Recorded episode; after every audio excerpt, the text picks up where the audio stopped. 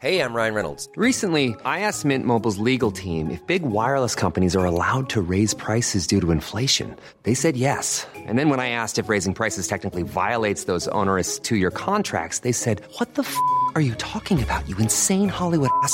So to recap, we're cutting the price of Mint Unlimited from $30 a month to just $15 a month. Give it a try at mintmobile.com slash switch. $45 up front for three months plus taxes and fees. Promo for new customers for limited time. Unlimited more than 40 gigabytes per month. Slows. Full terms at mintmobile.com. Bonjour à tous et bienvenue à vous. Le moment est décisif et le mot n'est vraiment pas galvaudé. Tout va se jouer là, maintenant, après le vote du Sénat. Que va-t-il se passer sur la réforme des retraites et bien au-delà? Emmanuel Macron va-t-il vraiment aller au vote et éviter un 49-3 Nous sommes avec nos journalistes à l'Elysée avec une réunion qui, départ, qui démarre maintenant, le balai des voitures, à l'Assemblée nationale évidemment, dans les rues de la capitale pour suivre aussi la grève des éboueurs, pression, tension, hésitation Rarement la situation politique a été aussi incertaine. Et que vont décider les syndicats? Seront-ils toujours d'accord si la réforme est votée? Beaucoup de questions, d'incertitudes pour une issue politique que nous connaîtrons dans quelques instants, dans quelques heures. Mais tout d'abord, le journal. Bonjour à vous, Mickaël. Bonjour Sonia, bonjour à tous. Dernière réunion, vous le disiez, décisive à l'Elysée entre Emmanuel Macron et les chefs de la majorité euh, ce midi. Le président de la République doit prendre sa décision sur la possibilité d'aller à un vote à l'Assemblée ou la nécessité de recourir au 49-3. Tous les détails à suivre dans Midi News avec Sonia et les journalistes de CNews sur place en direct. La réforme des retraites euh, adoptée au Sénat, le vote a été acquis par 193 voix contre 114. Sans surprise, les groupes LR et centristes ont majoritairement voté en faveur de la réforme. Dernière étape donc très attendue cet après-midi. Ce sera au tour du vote des députés à l'Assemblée nationale. Sur le front de la mobilisation, à présent, les syndicats attendent beaucoup de cette journée. Dans les Bouches du Rhône, notamment, plusieurs grévistes sont rassemblés devant l'incinérateur de Fos-sur-Mer. L'usine reste en revanche accessible aux salariés non grévistes. Les précisions sur place de Stéphanie Rouquier. Pour cette journée cruciale, les salariés et syndicalistes de la CGT veulent marquer le coup. Depuis 4 heures du matin, une quarantaine de personnes sont rassemblées devant l'incinérateur de Fos-sur-Mer. L'usine n'est pas bloquée. Ils n'ont précisé que ceux qui veulent aller travailler peuvent y accéder. Mais à l'intérieur, l'activité est fortement ralentie. Ces manifestants pensent au vote de la réforme aujourd'hui et surtout au possible recours au 49.3. Un salarié m'a précisé que si le gouvernement passe en force, ce serait le début d'une révolution. Hors de question, selon lui, de passer deux ans de plus à se lever à 3 heures du matin ou passer encore les nuits à travailler dans les usines. Tous, ici, se disent prêts à renforcer les grèves et les blocages. En Gironde, la zone de fret de Bruges au nord de Bordeaux est bloquée depuis ce matin par euh, des manifestants. Plus aucun véhicule n'entre ni ne sort du complexe. Force ouvrière, la CGT Sud, mais aussi un collectif important de Gilets jaunes sont à l'origine de ce blocage. Écoutez Olivier Dubarry de l'Union départementale Force ouvrière de Gironde. La dernière ligne droite, euh, je ne sais pas, parce que les actions ne sont pas prêtes de s'arrêter pour l'instant. Euh, les salariés et les citoyens de ce pays sont, restent, demeurent opposés à cette réforme. Euh, donc tant qu'il y a de la motivation, il y aura de toute façon la continuité du mouvement. C'est la conséquence de la surdité du gouvernement qui fait que le mouvement risque de surdurcir dans ce type d'action.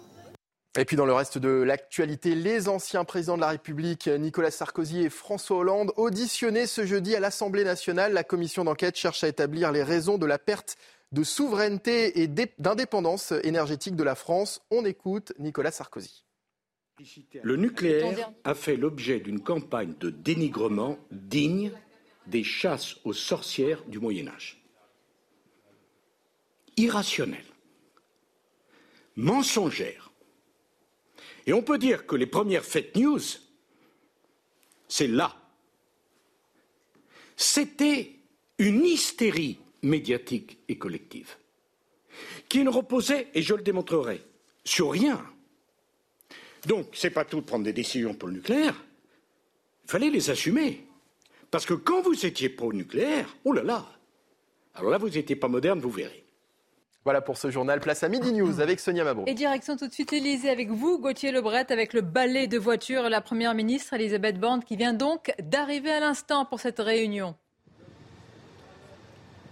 Absolument, Elisabeth Borne euh, qui vient tout de suite, euh, tout juste d'arriver à l'Elysée et qui va donc participer à la deuxième réunion de la journée, l'ultime réunion avant la décision du chef euh, de l'État qu'on attend donc dans les prochaines minutes. 49-3 ou pas 49-3. Je peux vous dire que ça va recompter député par député, vote par vote. La majorité existe-t-elle ou non pour faire passer cette réforme? Quelle marge a Emmanuel Macron et son gouvernement? On parle de sept voix à l'heure où je vous parle en faveur du gouvernement c'est évidemment très serré. C'est Eric Rack. Il y a un vrai euh, enjeu. Est-ce qu'il est va prendre le risque, Emmanuel Macron, d'aller au vote avec si peu euh, de voix d'avance? Ensuite, évidemment, il y a une question euh, qui va se poser pour la majorité. C'est est-ce qu'il manquera des votes au sein même de la majorité? Vous connaissez cette menace qui pèse sur les députés Renaissance. Ceux qui ne voteront pas cette réforme seront exclus de leur groupe. Emmanuel Macron, qui a redit ce matin qu'il voulait aller au vote, qu'il voulait éviter le 49-3, c'est aussi euh, bien sûr un récit que veut imposer l'Elysée, montrer que le chef de l'État fait tout pour éviter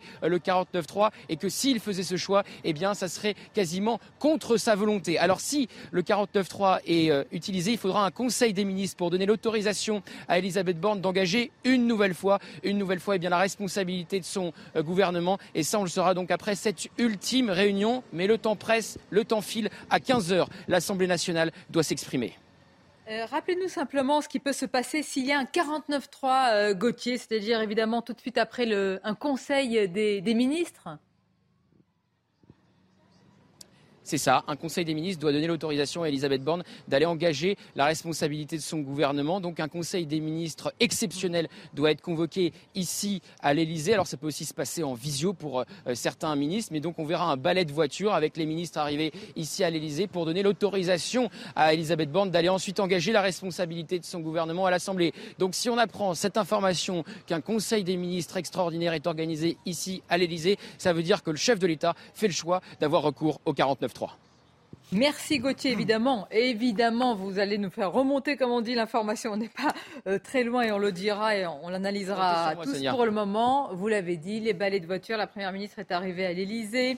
Les réunions se multiplient, les téléphones chauffent Paul Melun est avec nous. Bonjour à vous. Paul. Bonjour Sonia. Tous les téléphones, même le mien, je sens le vôtre. Raphaël Steinville, bonjour. merci d'être là, rédacteur en chef pour Valeurs Actuelles. Maître Pierre Gentil nous accompagne. Merci également.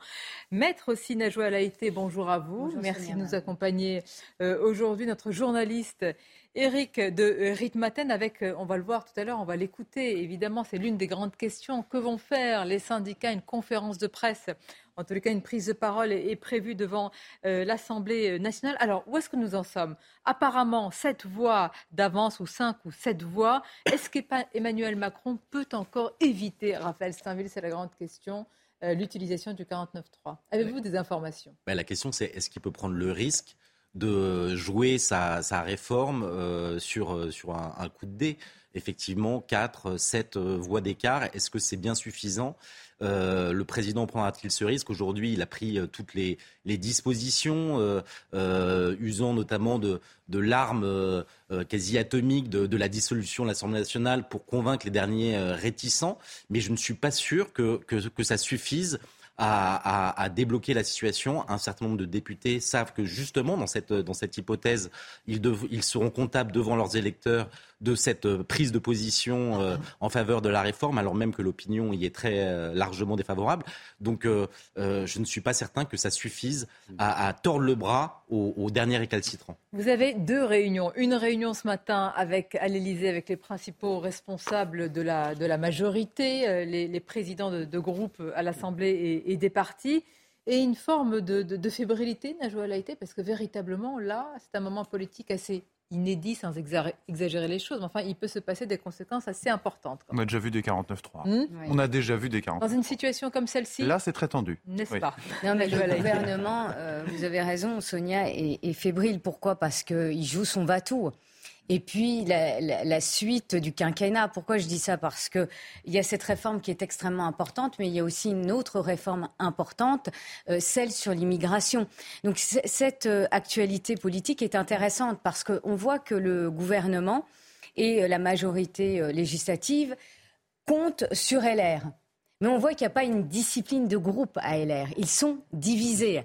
Et c'est plutôt inquiétant pour le gouvernement, et notamment pour cette euh, réforme actuelle, mais aussi pour la suite. Après des mois, des semaines de négociations, de tractations, effectivement.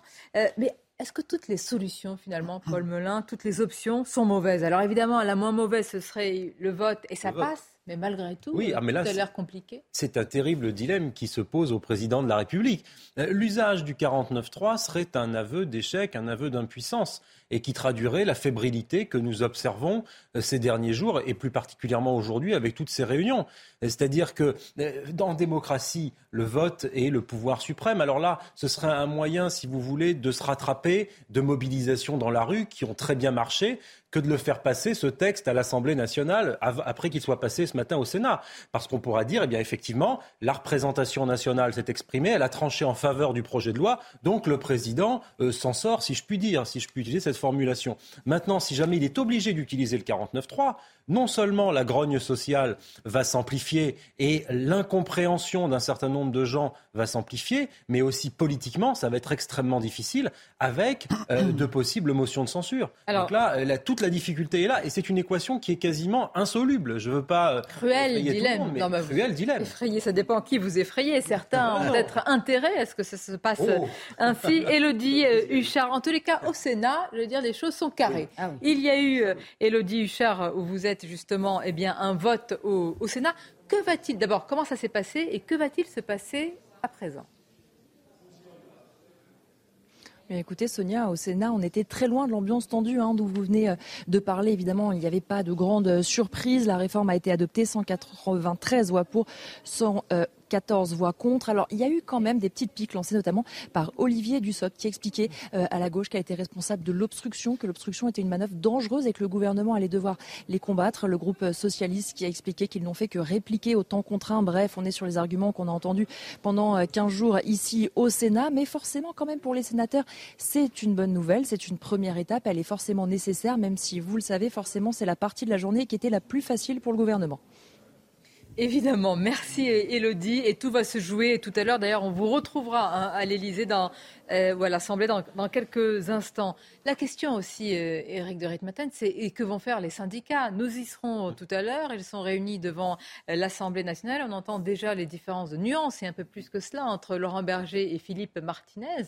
Et évidemment, est-ce qu'une fois, et si la réforme est votée, Mhm. Est-ce que le match est plié ou pas? Alors, si la réforme est votée euh, à l'Assemblée, à la limite, bon, euh, c'est, euh, ça sera, je veux dire, le plus démocratique possible et ça passera, je pense. Hein, il y aura moins de mouvements, il y aura toujours ce mécontentement, mais tout de même, hier soir, à l'intersyndicale, les syndicats disaient on continuera le combat d'une autre manière. Ça peut être, par exemple, attaquer les décrets d'application, ça peut être porter le dossier devant le Conseil constitutionnel. Et ça, c'est la CGC qui m'a, parlé de ça. Euh, donc, vous voyez, on rentre dans une autre phase plus complexe, mmh. mais qui pourrait euh, s'attaquer, en fait, à cette, euh, à cette réforme pourtant votée légalement, je ne vous parle même pas du 49-3. Là, 49-3, c'est déclaration de guerre. Hein. Mais si ça passe légalement à l'Assemblée démocratiquement, là, il y aura une riposte et la suite du combat qui continuera sous une autre forme. Emmanuel Macron dit ne pas vouloir aller au vote. Est-ce que nous ne sommes pas aussi, Pierre Gentil, dans un récit euh, politico-médiatique en train de dire on a tout fait, regardez, deux réunions aujourd'hui, on a tout tenté, on n'y arrive pas et contraint, nous allons au 49-3 c'est clair qu'on scénarise, on est en train de scénariser progressivement cette affaire pour justifier un 49-3. Euh, parce qu'encore une fois, ce 49.3, il faut bien l'amener. Euh, Vraiment, hein, bon, le 49.3, ça fait très longtemps. Tout le monde connaît cet article, c'est extraordinaire.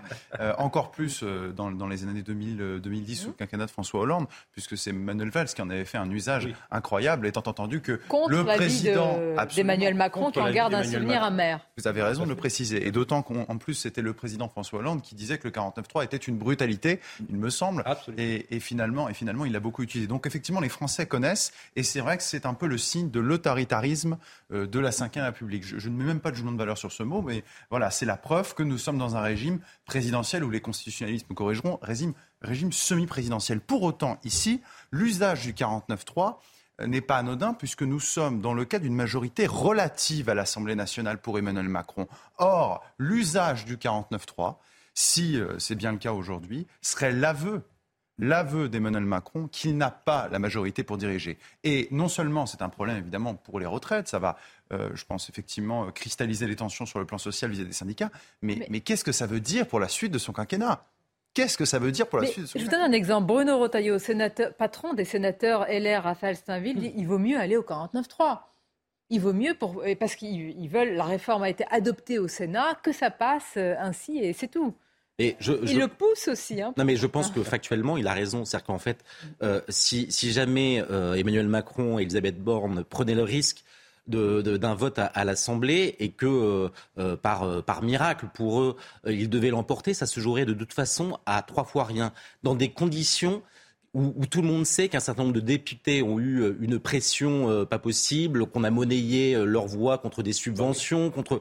Donc de toute façon, il y aura une sorte de, halo de, suspicion, de doute. Mais l'important, si jamais ce gouvernement veut que cette retraite, retraite passe et passer à autre chose, ils n'ont d'autre choix euh, que, que d'aller au, au 49-3. Donc euh, je pense que Bruno Retailleau a raison. Il peut d'autant plus facilement euh, faire ce, ce, constat et ce diagnostic que lui, il est libéré. Il dispose avec les députés LR au Sénat et avec les centristes d'une vraie, il, disposait d'une vraie marge de manœuvre. Il l'a mhm. démontré. À l'inverse de l'Assemblée nationale, où je crois que c'était Guillaume Tabar dans le Figaro qui, qui évoquait parlant de LR d'une amicale d'auto-entrepreneurs où chacun joue sa partition. Oui alors, est-ce que le spectre de la dissolution, véritablement, c'est une menace euh, réelle? On va retrouver euh, Gauthier Lebret à, à l'Élysée. Évidemment, Gauthier, ça fait beaucoup réagir, notamment les parlementaires, les députés LR. Ce serait, faut-il dire, dévastateur pour eux, mais ce serait très compliqué. Alors, est-ce qu'il faut prendre au sérieux cette menace? Oui, évidemment, c'est une menace qui s'adresse euh, aux républicains pour quelque part leur tordre le bras, pour qu'ils votent cette réforme des retraites, car ils auraient énormément à perdre en cas euh, de dissolution. Ils pourraient perdre de, nombreux sièges. Mais j'ai envie de vous dire, pareil pour les députés euh, Renaissance. Donc c'est une menace qui plane sur tout l'hémicycle. Après, on peut dire que cette menace est peut-être sérieuse de la part du chef de l'État, c'est-à-dire que lui, il est dans son fauteuil de président de la République, il ne peut rien lui arriver. C'est pour ça qu'il peut être joueur, même s'il n'a que cette voie d'avance, aller tenter le diable, aller soumettre, eh bien, cette réforme donc à l'Assemblée nationale au vote des députés. Et si ça ne passe pas, eh bien, hmm. il fait le choix de la dissolution. Donc ce n'est peut-être pas qu'un simple coup de bluff. Encore sur le décompte des voix, parce que c'est les calculettes qui chauffent autant que les téléphones. C'est bien cet euh, étiage-là dont il est question, euh, Gauthier, c'est-à-dire 5 à 7 voix pour, euh, c'est-à-dire très peu quand même. Hein.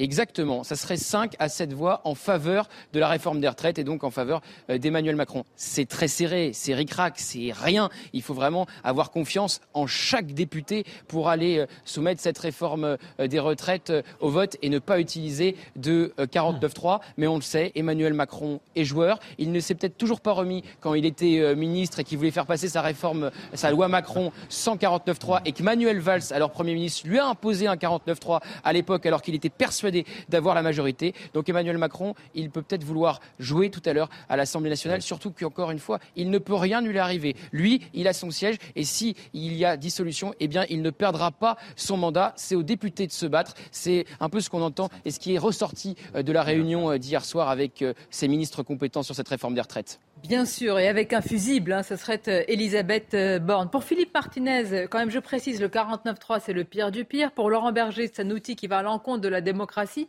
Bref, ce serait la foudre qui va s'abattre hein, s'il est utilisé, cet outil constitutionnel. Non, il y, y, a un élément sur lequel je voulais juste revenir d'un mot sur ce que disait Gauthier quand il disait il ne peut rien lui arriver en parlant du président de la République. Je nuancerai cela parce que la fin de son quinquennat, il n'en est qu'au début, dépend en grande partie de sa capacité à gouverner le pays, effectivement. Et si d'aventure il y avait une dissolution et qu'il était forcé à une cohabitation, euh, on peut considérer aisément que son mandat s'arrête maintenant. Donc je pense que c'est un peu délicat de dire ça. Deuxième élément qui est très intéressant, c'est qu'Emmanuel Macron, depuis plusieurs semaines, a joué les présidents centrés sur l'international, très déconnecté de ses enjeux de retraite, ses enjeux bassement nationaux qu'il déléguait à sa première ministre, etc. a priori, c'est presque lui qui prend le téléphone pour appeler les députés qui n'ont pas voté. Donc euh, la fable selon laquelle le président serait l'homme de l'international et déléguerait à ses ministres, à son gouvernement et à ses parlementaires le soin de gouverner le pays est en train de s'effondrer comme un château de cartes. Une autre raison. Il est à la manœuvre pour travailler là parce qu'il comprend bien que c'est un enjeu pour lui. Il y a peut-être une autre raison, mon cher Paul, c'est aussi parce que euh, le président de la République ne veut pas se représenter plus d'une fois, il ne peut pas faire plus de deux mandats consécutifs. Et on parle déjà de deux 2032 mandats dans son entourage. consécutifs. Mais oui, mais justement, c'est-à-dire que imaginez, imaginons, on est dans la politique fiction, mais c'est ce qui peut conditionner aussi les raisonnements euh, d'aujourd'hui. Imaginons demain qu'Emmanuel Macron euh, décide de se représenter en 2032. Imaginez qu'il ait que 54 échoué. ans. Imaginez qu'il ait échoué lamentablement sur son deuxième quinquennat au regard de son électorat. Ça sera très compliqué. Donc, je pense que c'est aussi la raison pour laquelle il s'implique sur cette mesure. Vous avez raison, on l'a beaucoup vu sur les questions internationales. Là, il s'implique sur cette réforme parce qu'il sait qu'elle est emblématique sur son quinquennat. On va écouter justement à ce sujet euh, et Emmanuel Macron euh, tout à l'heure. Voici ce qu'il a dit sur la suite. Ces moyens, je sais que vous le mesurez, en période de sobriété où nous devons réformer sans cesse. Si besoin en était, la seule journée d'aujourd'hui permet de montrer que par ailleurs, faire des économies intelligentes de finances publiques n'est pas un mouvement spontané ni de la nation ni des administrations et suppose des choix que j'assume par ailleurs. Je souhaite que donc vous mesuriez le prix de cette confiance. Bien, Emmanuel Macron aux États généraux de la diplomatie. On va aller directement à l'Assemblée nationale où tout va se jouer avec l'intersyndicale qui va s'exprimer. On aura l'occasion de les écouter dans quelques instants. Vous vous y trouvez, Jeanne Cancard. Alors, présence de l'intersyndicale avec euh, véritablement une pression qui est mise sur les, euh, sur les parlementaires. D'ailleurs, c'est l'une des grandes questions. Pression à la fois du côté du gouvernement, notamment sur les députés LR, pression de la rue, pression de l'intersyndicale. Évidemment, les parlementaires et les députés, en l'occurrence, sont au centre de, de tout le jeu politique, syndical et social en ce moment. Ok, mais alors prenez-moi en mode radio parce que s'il y a Martinez et Berger qui arrivent, moi je tends le micro. Nous sommes en train de voir les images, on va les, retrouver de nouveau. Jeanne Cancard à l'Assemblée nationale. Évidemment, on va être très attentif au discours hein, qui va être tenu entre Philippe Martinez de la CGT, Laurent Berger de la CFDT. Toute la question va être la suite. Vous avez entendu hier Philippe Martinez qui disait non, le match n'est pas plié. Ça ne s'arrêtera pas si la réforme est votée. Laurent Berger est davantage sur une ligne, bon, respect du Parlement, respect de la démocratie. Ça va être quand même très très important, Éric de Oui. Oui, surtout qu'il y aura une suite. Moi, je vous dirais que Emmanuel Macron prend quand même un double risque. si ça passe pas, il montrera qu'on ne peut pas réformer la France. C'est ça le vrai problème. Et lui, il a d'autres réformes à, mener, notamment aussi après des réformes financières, parce qu'il ne faut pas oublier que la France est dans une situation assez dramatique avec ses 3 000 milliards de dettes. Donc il faut qu'il montre que le pays se, se bouge, se réforme, même si c'est difficile, cette réforme des retraites, il faut la passer. Et si euh, elle passe, vous avez raison, il se met à dos euh, les syndicats, et là, ça va être une nouvelle fronde qui va monter, une nouvelle des nouvelles hostilités. Alors pas forcément euh, des grèves telles qu'on a pu les connaître, parce que finalement, vous savez, hier, on a bien vu que les mouvements de grève, je vous laisse, s'essoufflaient quand même malgré tout. hein. Euh, Jeanne Cancard est avec nous. Jeanne, ce sera dans quelques instants la prise de parole de l'intersyndicale. Peut-être pouvez-vous nous décrire l'ambiance, hein, ces syndicats qui arrivent euh, en groupe, unis en tous les cas dans la forme. Oui, c'est ce qui va afficher évidemment cette, cette unité entre, entre syndicats. Il faut savoir qu'il y aura aussi des manifestants qui sont présents ici, puisque hier, quand on était dans le cortège parisien et qu'on discutait avec certains d'entre eux, eh bien, ils nous expliquaient qu'ils comptaient venir ici poser un autre jour de grève pour venir manifester ici devant l'Assemblée nationale, puisque syndicats et manifestants le savent, eh bien, c'est un petit peu leur, leur ultime manière de protester contre cette réforme. Et ce qu'ils nous expliquent ici, eh bien, c'est qu'ils comptent manifester à la fois contre cette réforme, mais surtout contre la façon dont elle va être adoptée, surtout avec un 49.3. Si le 49.3 est utilisé, là, la colère, évidemment, elle sera d'autant plus forte. Et ce que nous explique aussi syndicats et manifestants, eh bien, c'est qu'aujourd'hui ne sera pas leur dernier jour de manifestation, de contestation, qui compte bien poursuivre le mouvement par d'autres moyens d'action, pas forcément par des grandes manifestations, mais par exemple par des actions coup de poing ou des journées de grève jusqu'au retrait de la réforme des retraites. Eh bien, justement, nous serons avec vous dans quelques instants, Jeanne, et avec les syndicats, l'intersyndicale devant l'Assemblée nationale. Une courte pause et on se retrouve. Et voici les images, l'appel de l'intersyndicale dans quelques instants. Nous sommes devant l'Assemblée euh, nationale, d'ailleurs plus, précisément devant le Café Bourbon, en face de l'Assemblée euh, nationale. On va écouter la prise de parole. À la fois, évidemment, on sera attentif euh, à Laurent Berger, à Philippe Martinez, à ce qui sera décidé. L'intersyndicale qui s'est déjà réunie hier après la journée de mobilisation et qui a décidé d'attendre en fonction des dernières euh, décisions qui sont à venir, décisions de l'exécutif. Vous voyez bien cette forêt de caméras et de micros tendus pour euh, évidemment entendre la parole syndicale. Elle va être très très importante. Les deux têtes syndicales qui sont arrivées en même temps. Je ne sais pas s'il faut y voir, Raphaël un signe, mais c'est vrai que là euh, va se jouer aussi beaucoup de choses sur, euh, sur ce plan-là. Non, mais vous avez raison d'insister euh, là-dessus et sur cette image de ce front syndical uni jusqu'au bout.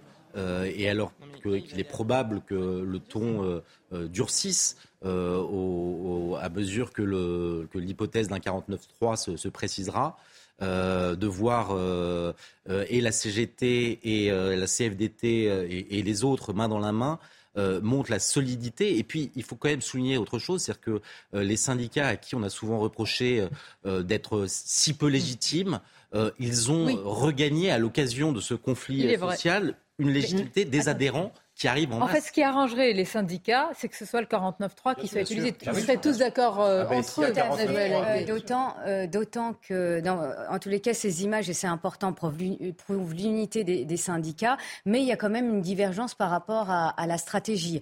je m'explique, parce que vous avez la CGT, FSU, Solidaire, qui estime qu'il faut radicaliser le mouvement quoi qu'il arrive, 49-3 ou pas 49-3. Et vous avez d'un côté euh, Laurent Berger et donc la CFDT qui estime qu'il faut d'autres formes de mobilisation parce que la rue dans la rue, eh bien, ça commence entre guillemets à s'épuiser. Mmh. Mais en tous les cas, ils sont, ils partagent euh, la vie suivante, c'est-à-dire que quoi qu'il arrive, il, va y avoir des séquelles. Il y a, il, y a les Français, c'est-à-dire là, jusqu'à présent, et même si hier la mobilisation était quand même moindre que les précédents jours, il y a aussi une forme de résignation, Paul Melun. C'est-à-dire, est-ce que vous voyez aussi, d'abord, c'est pas évident de suivre avec les pertes évidemment euh, financières, l'inflation, évidemment, et l'inflation, c'est-à-dire qu'il faudrait quand même haranguer de nouveau les Français opposés à la réforme pour qu'ils décident bah, si elle est votée paradoxalement, le 49.3 sera un bon coup de pouce, si je puis dire, pour les syndicats en termes de communication vis-à-vis des militants, des sympathisants, des adhérents. C'est-à-dire que le regain de mobilisation dont auraient besoin les syndicats,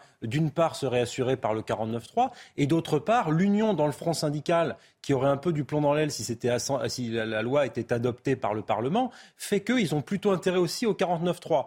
Donc, les syndicats ayant intérêt au 49.3, ils ont aussi intérêt à se placer comme ils le font là devant le Palais Bourbon pour une petite euh, mise sous pression euh, amicale ah, des députés, ou, pas très amicale d'ailleurs pour certains députés. Bah si, c'est permis. C'est permis. On peut mettre euh, sous pression sans que ce soit non plus l'entrée dans le Capitole à la Trump. C'est une mise sous pression devant la porte républicaine avec une prise de parole des leaders syndicaux, etc. Mais cette prise de parole, elle vise aussi, il ne faut pas être dupe, à ce que les députés, qui pour beaucoup nous regardent en direct ou regardent les chaînes d'information, écoutent la radio, regardent ce qui se passe, voient que les syndicats mettent sous pression le Parlement et que, eh bien, euh, derrière, il pourrait y avoir euh, des représailles politiques. Une nuance, euh, je, on, va, les écouter avec attention sur CNews. Je ne pense pas qu'ils vont tout de suite annoncer ce qui va se passer. Je pense qu'ils vont plutôt mm. mettre la pression ah, en disant mais regardez ah, si vous votez cette réforme pour laquelle une majorité de Français. Tout à fait, jusqu'au bout. Et, et là où je pense que le gouvernement a été euh, maladroit, c'est-à-dire qu'il a pour stratégie d'opposer la rue aux parlementaires. Eh ben moi, je pense que c'est une mauvaise stratégie. Pourquoi? Parce qu'on sait très bien que la démocratie représentative est en crise et qu'il faut compter avec la démocratie sociale et les corps intermédiaires. Et je, je regrette que le gouvernement ne l'ait pas compris parce que quand vous voyez le profil des parlementaires au Sénat, vous n'avez aucun sénateurs ouvriers, issus du monde ouvrier. Quand euh, vous regardez l'Assemblée nationale, 60% euh, des sièges à l'Assemblée nationale sont occupés par des intellectuels et, euh, et des professions supérieures. Et la, représentation ouvrière mhm. ou la classe intermédiaire est peu représentée à l'Assemblée nationale. Donc autant vous dire qu'il y a un écart mhm. entre euh, la, population française et leurs représentants. Alors, une information, puisqu'en attendant justement la prise de parole des syndicats, euh, ces derniers se sont euh, réunis à l'abri des, caméras et surtout des micros pour décider, mettre au point leur, leur prise de parole. Vous avez vu passer, vous les connaissez, Philippe Martinez et Laurent Berger, mais il y avait aussi, par exemple, François euh, Voilà. François Voilà, pour les cadres. Cyril Chabanier de la CFTC. Hein. Exactement. Lui aussi d'ailleurs a dit faut que tout ce, petit monde soit mis d'accord. Bah c'est intéressant parce qu'ils sont tous d'accord pour l'instant, unis. Euh, contre, bien sûr, cette réforme. Après, que vont-ils faire, vous voyez? Parce qu'il y a différentes actions possibles à imaginer. Il y aura la méthode dure de la CGT qui continuera euh, d'essayer de bloquer le pays, d'organiser des grèves, des manifestations. Et puis vous aurez d'autres syndicats plus modérés et réformateurs. Euh, par exemple, ben, j'entendais la CGC. Ils vont trouver, ils vont essayer de chercher d'autres pistes pour bloquer. Imaginons, la loi, la réforme est promulguée, la loi est promulguée. Comment on fait ensuite pour la suspendre? C'est ça peut-être la prochaine démarche. C'est-à-dire, ça existe, mais on bloque. Est-ce que c'est bloquer les décrets? Est-ce que c'est aller en Conseil constitutionnel? Même eux ne savent pas trop comment s'y prendre. mais attendez, avant, d'arriver là-dessus, moi, là, on voit, et pour ceux qui nous rejoignent à l'instant sur CNews, l'intersyndicale qui va s'exprimer, c'est-à-dire qu'ils vont dire, en somme, aux députés, mais quand vous allez revenir dans vos circonscriptions, et certains députés vont être sensibles à cet argument, Pierre Gentier, à très vos, vos, concitoyens salariés, euh, etc. Et qu'est-ce qu'ils vont dire C'est très important ce que vous dites parce que c'est ce qui fait précisément la différence entre le Sénat et l'Assemblée nationale. Et c'est ce qui fait aussi, puisqu'on a parlé des républicains, la différence en matière de majorité de vote sur cette réforme chez les républicains du Sénat et les républicains de l'Assemblée. Autant au Sénat, les républicains ont majoritairement voté cette réforme parce qu'ils sont élus euh, sur un suffrage indirect par des grands électeurs. Par contre, à l'Assemblée nationale, là où ça tangue beaucoup plus pour la soixantaine de députés, c'est qu'ils sont au contact direct avec leurs électeurs. Et effectivement, les remontées de leur circonscription sont, alors même qu'on est chez les républicains, sont quand même majoritairement défavorables à cette réforme. Donc effectivement, il y a cette pression et qui nourrit pour nous ramener au 49-3, à une certaine incertitude sur une majorité au sein du groupe républicain Donc, à voter cette réforme. Vous avez quand même le retour en circonscription avec évidemment toutes les incertitudes pour garder leur siège. Vous avez la menace de dissolution, euh, comme le dit, euh, comme l'a fait en tout cas peser euh, Emmanuel Macron. Mais enfin, c'est hmm. pour les députés, c'est infernal. Surtout pour les républicains. Pour, les républicains. Les républicains, ils sont entre le marteau et l'enclume. C'est eux qui vont perdre. Et, on finit comment entre le marteau ah bah, et l'enclume Entre le marteau et l'enclume, on finit souvent aplati, a priori. Sachant que de manière euh, très, très habile, euh, des, des, premiers sondages euh, apparaissent qui, qui donnerait un certain nombre de députés non réélus, du, notamment du côté des, Républicains. Je crois que dans les dernières projections, ça serait 20, ils, perdraient 20 députés. Donc cette, cette petite musique qui, qui, est, qui, est, menée à travers, à travers ces, cette guerre sondagière ah participe de, de, cette pression mise sur les députés. C'est pression contre pression. Vous entendez les, enfin, le chant là qui est entonné, enfin le chant, les paroles on y va jusqu'au retrait. Donc bon, pour ceux qui sont réunis, pas question de lâcher comme on dit. En réalité, au moment où l'on parle, euh, d'ailleurs c'est une séquence qui fera date, si je puis dire, dans l'histoire de la politique contemporaine, parce que bien malin celui qui pourra dire de quel côté va pencher la balance du gouvernement. Personne. Et on parlait de pressurisation euh, sur les députés, c'est tout à fait juste. Donc on parle bien sûr euh, des syndicats, de leur groupe parlementaire, mais pas que, même de l'opposition, parce que que vont faire la NUPS Mais ils vont pas gêner de lister tous les parlementaires qui ont voté favorablement, et particulièrement, vous avez raison, les députés qui ont, qui ont voté favorablement à ah cette bah, Et en même temps, tout le monde va être mis face à ses responsabilités. Je voudrais simplement préciser euh, ce qu'il en est au moment où vous nous regardez sur CNews. Il y a eu un vote au Sénat.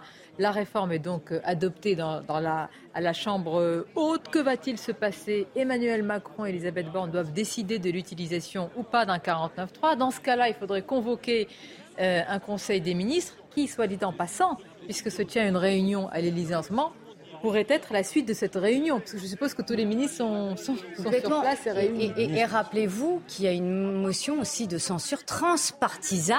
Appelée motion Charles de Courson. Et exactement. centriste. Alors, est-ce qu'elle va être votée ou non? Là, là aussi, on n'en sait rien, mais il y a aussi euh, ce glaive. Ça paraît, ça paraît peu peut être sûr sur un fusible Pardon? Il y a un fusible qui paraît évident. Bah, Quoi qu'il arrive, c'est Elisabeth ah, Borne. Quoi qu'il en soit, je pense que c'est bien utile dans la Ve République. Euh, mm. Le président, de la, République, justement, a son fusible, c'est le Premier ministre, et il en change euh, quand il veut. Notons euh, euh, notons qu'Emmanuel Macron n'a eu, je crois que deux, deux premiers ministres. J'attendais, j'ai un peu mémoire. Je vous laisse faire les comptes. Jean Castex, Jean Castex, Jean Philippe. Mais qui avez-vous euh, oublié euh, Éric de Ritmaten, la question aussi de l'opinion publique et de ce qui sera dit par les syndicats est euh, importante. Je disais qu'il y avait une forme de résignation, et c'est vrai qu'on parle souvent d'un choc de légitimité entre la rue et le Parlement. Est-ce qu'il y a véritablement un choc de légitimité, comme on le dit, ou est-ce que c'est un petit peu une petite musique que certains font monter? Bah, C'est-à-dire que le, pouvoir de la rue, euh, il, dure qu'un temps. Hein. Euh, c'est vrai qu'on voit bien, hier, les, manifestations ont quand même été moins fortes qu'auparavant. Euh, la mobilisation dans les entreprises également. Et puis, quand je dis mobilisation, les grèves, elles touchent encore beaucoup le secteur privé. Hein. Alors, c'est vrai qu'il y a sûrement beaucoup de mécontentement dans les entreprises, euh, le secteur public, hein, je veux dire. Hein. C'est vraiment le secteur public qui est touché, le privé moins. Euh, alors, la légitimité, je pense que là, oui, ce qu'il faudrait vraiment, c'est que cette réforme passe euh, par le Parlement et qu'elle ne soit pas imposée. Je pense que là, le public le prendrait vraiment très très mal si ça passait en force. Le 49.3, vous avez raison tout à l'heure de le dire, on a découvert ce que c'était. Je pense qu'il y a encore un an, pas, grand monde savait tout à fait. ce que c'était. Euh, et là, c'est vraiment, autrement dit, on, fait un passage en force. Et ensuite, eh bien, c'est aussi une question de légitimité du pouvoir. Est-ce que ce pouvoir qui peut faire passer en force, même si c'est après tout dans la Ve République, il hein, ne faut pas oublier que le 49.3, euh, c'est dans la Constitution voyez, donc c'est un peu à double tranchant. Mais nous sommes dans un contexte inflationniste qui est inflammable. Nous avons déjà des fractures, des divisions, il faut le dire, qui ne datent pas forcément d'Emmanuel Macron, bien avant lui, mais qui vont être euh, creusées encore. Donc, c'est-à-dire, ce n'est pas seulement un choix politique que va prendre le, le président de la République, c'est aussi un choix qui va engager un petit peu c'est-à-dire qui va montrer euh, ce qu'il peut faire lui pour la suite du quinquennat. Un petit peu, mais complètement. Oui, complètement, voilà. Oui, c'est ma manière. Attendez, ça fait, ça fait. C'est pour vous faire réagir. Euh, attendez, non, mais là je réagis parce que ah. c'est la première vraie réforme difficile que, ce, que, le, que Emmanuel Macron, sur ce deuxième quinquennat, a à faire voter il faut quand même en parler. C'est-à-dire qu'il n'y a pas eu de, réforme difficile avant. C'est la première. Imaginez sur cette première année, ça fait même pas un an qu'il est élu, s'il n'arrive pas à faire passer cette réforme des retraites, qu'est-ce qu'il pourra faire passer? Je ne parle même pas de la loi sur l'immigration qui va arriver. Pierre, vous avez d'autant plus raison que pour expliquer, enfin nos téléspectateurs le savent, mais pourquoi le choix est compliqué, c'est-à-dire c'est très difficile d'évaluer. Par exemple, le président du groupe LR à l'Assemblée dit qu'il y a une trentaine de voix pour. Mais est-ce qu'il ne surévalue pas lui-même le nombre de voix pour la réforme des retraites? Est-ce qu'il n'y a pas un petit jeu qui pousse Emmanuel Macron à être sûr de lui? Et puis vous avez la majorité, attention. Euh, chez euh, Renaissance, il pourrait y avoir trois défections. Chez Horizon. Horizon, pardonnez-moi. Renaissance, oui. Bon, oui, non, c'est blanc, blanc bonnet quand même, euh, faut le dire. Ouais, c'est ça, on n'en sait rien. On n'en sait rien. Et puis il y a des députés qui peuvent dire euh, on va peut-être voter, et puis euh, quand c'est le moment de voter, eh bien ils votent, bah ils s'abstiendront. Donc ils peuvent aller à la buvette à ce moment-là, avoir une envie pressante. Vraiment une les envies pressantes quand il faut voter. Les jeux d'influence sont là et continuent jusqu'au Pour vous dire combien ça va être tendu, c'est que même la présidente de l'Assemblée nationale, d'ailleurs, c'est pas. Elle a plaidé pour. Oui, oui. Non, mais elle va voter. Elle va appuyer sur le bouton. Non, mais c'est pas forcément toujours. C'est pas toujours le cas. C'est pas toujours le cas. Donc chaque voix compte. Quand on refait le décompte, c'est extrêmement serré. Moi, j'avais fait mon petit calcul. Il y a 149 députés Nupes qui vont voter contre, 88 députés RN qui votent contre, 20 députés Lyotte donc c'est Liberté et qui vont voter contre a priori, 4 ou 5 députés non inscrits qui votent contre. Donc il faudrait seulement 28 députés LR sur 61 pour que la réforme ne passe pas. Donc quand on fait ce calcul-là, on comprend là la grande fébrilité. Et selon les informations qui parviennent, à 2 ou 3 députés près maintenant, on n'est même pas à 5-7, euh, les choses sont extrêmement tendues. Donc est-ce que le président de la République va prendre un tel risque euh, compte tenu du désaveu, du camouflé que serait un vote contre. Mais, Donc là, on est vraiment quand même en marche sur des œufs. Hein. C'est intéressant quand on rentre dans le détail, justement, on s'aperçoit que ça va se jouer à rien et ça, ça met en, évidence un certain nombre d'inconséquences notamment de la NUPES. Il y a quelques semaines se jouait une législative partielle où au deuxième tour se, retrouvait euh, la candidate du RN sortante face à une candidate de, de, la majorité. Et la NUPES a fait le choix d'appeler à soutenir le, candidat de la, majorité. Et on voit aujourd'hui quelles sont les conséquences de ce choix euh, idéologique qui, va finalement desservir la, cause que la NUPES est censée défendre. Non, mais les extrêmes s'alimentent entre eux. Hein. C'est les euh, bah, En l'occurrence, c'était la démonstration du contraire. Cazeneuve le, le, disait très justement hein, en disant euh, LFI, euh, enfin particulièrement LFI, fait le jeu du, Rassemblement national. Oui, ben alors, alors on fera les comptes. J'étais plutôt en train de faire la démonstration que la NUPES faisait le jeu de la majorité. Alors, s'il vous plaît, on va regarder ce qui est en bah, train de se passer devant le palais euh, Bourbon. On va voir euh, les syndicats qui se mettent en place. Bah, évidemment, il y a, il y a la, photo, si je puis dire, de famille ou, ou de groupe. On va voir ce qui va être dit. Et il faut bien le dire que c'est une forme de alors de pression démocratique hein, qui est mise sur les députés, mais ces syndicats, ces têtes syndicales, ces responsables vont insister sur les conséquences pour chaque député. Et chaque député, il veut quoi en réalité? Être réélu.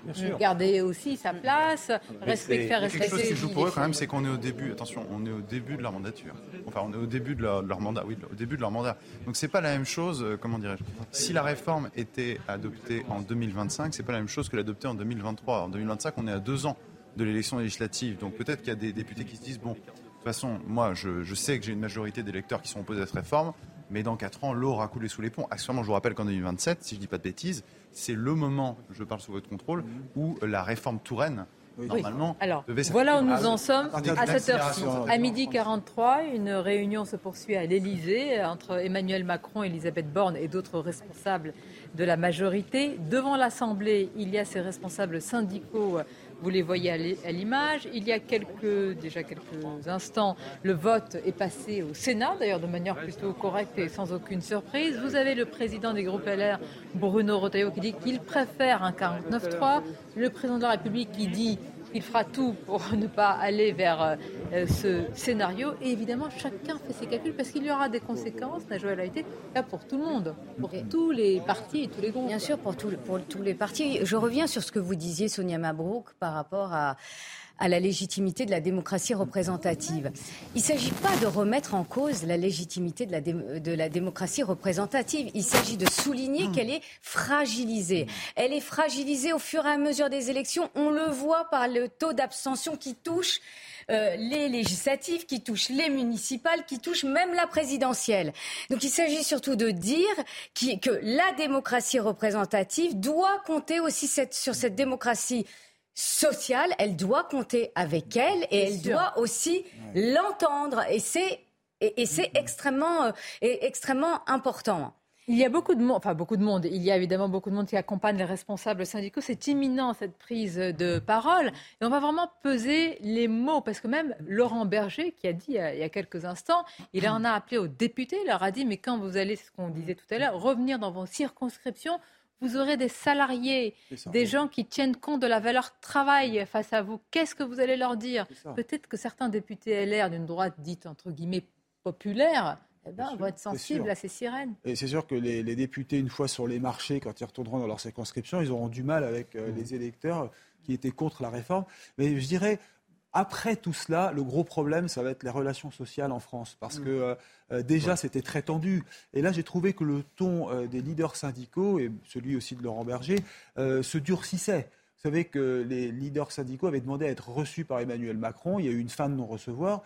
Et euh, même à l'époque où ils discutaient encore avec Emmanuel avec Elisabeth Borne, pardon, à Matignon, euh, si vous voulez, on sentait qu'il ne se passait pas grand-chose. Tous les leaders sortaient en disant bah non, de toute façon, les jeux sont faits. Il n'y avait pas d'écoute réelle. Et on sent que le lien entre pouvoir et euh, des forces intermédiaires, Mais- les corps intermédiaires, s'est rompu et ça ne va pas s'arranger dans le Ça ne va pas s'arranger. Donc le risque, ou en tous les cas l'hypothèse d'une radicalité, ensuite, euh, elle est assumée quand même par certains responsables de la CGT. On a entendu un, euh, certains qui disent, mais euh, écoutez, hein, à partir du moment où il y aura le 49.3, il n'y a plus de règles.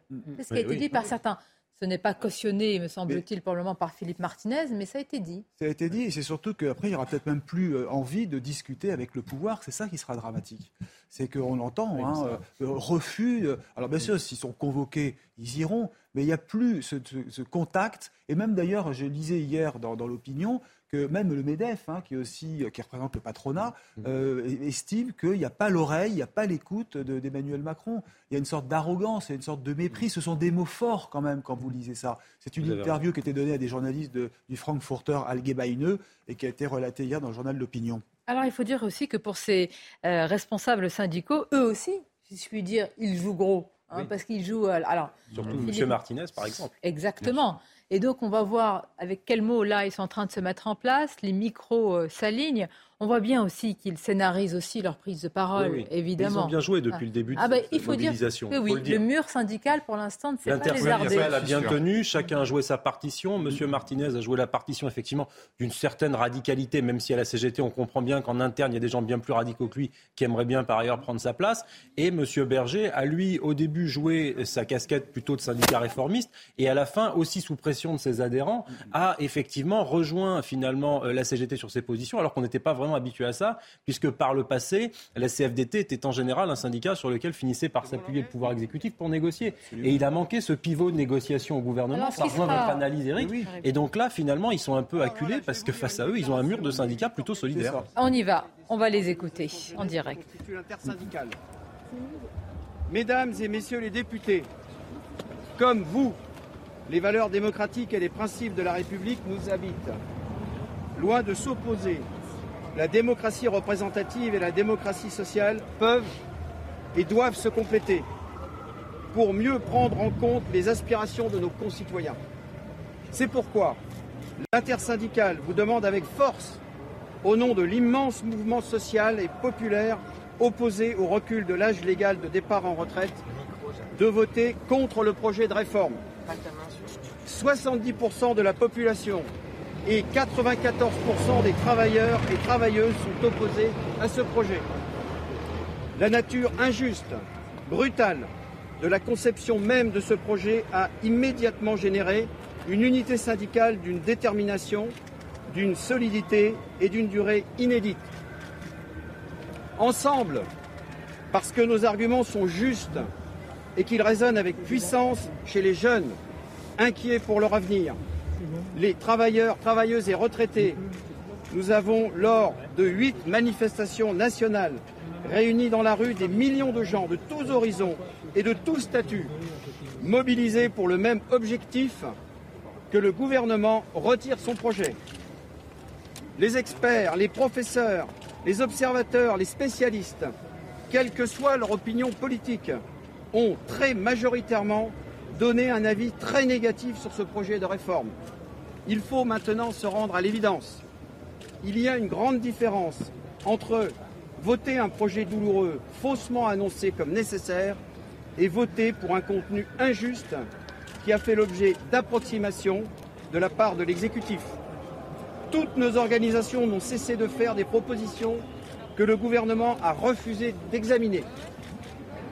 Déjà très heurté par les contre-vérités et la surdité de l'exécutif sur le fond, les jeunes, travailleuses, travailleurs et les retraités sont également très choqués par l'utilisation de tous les artifices constitutionnels à laquelle se livre le gouvernement pour échapper au débat démocratique et passer en force sa réforme impopulaire.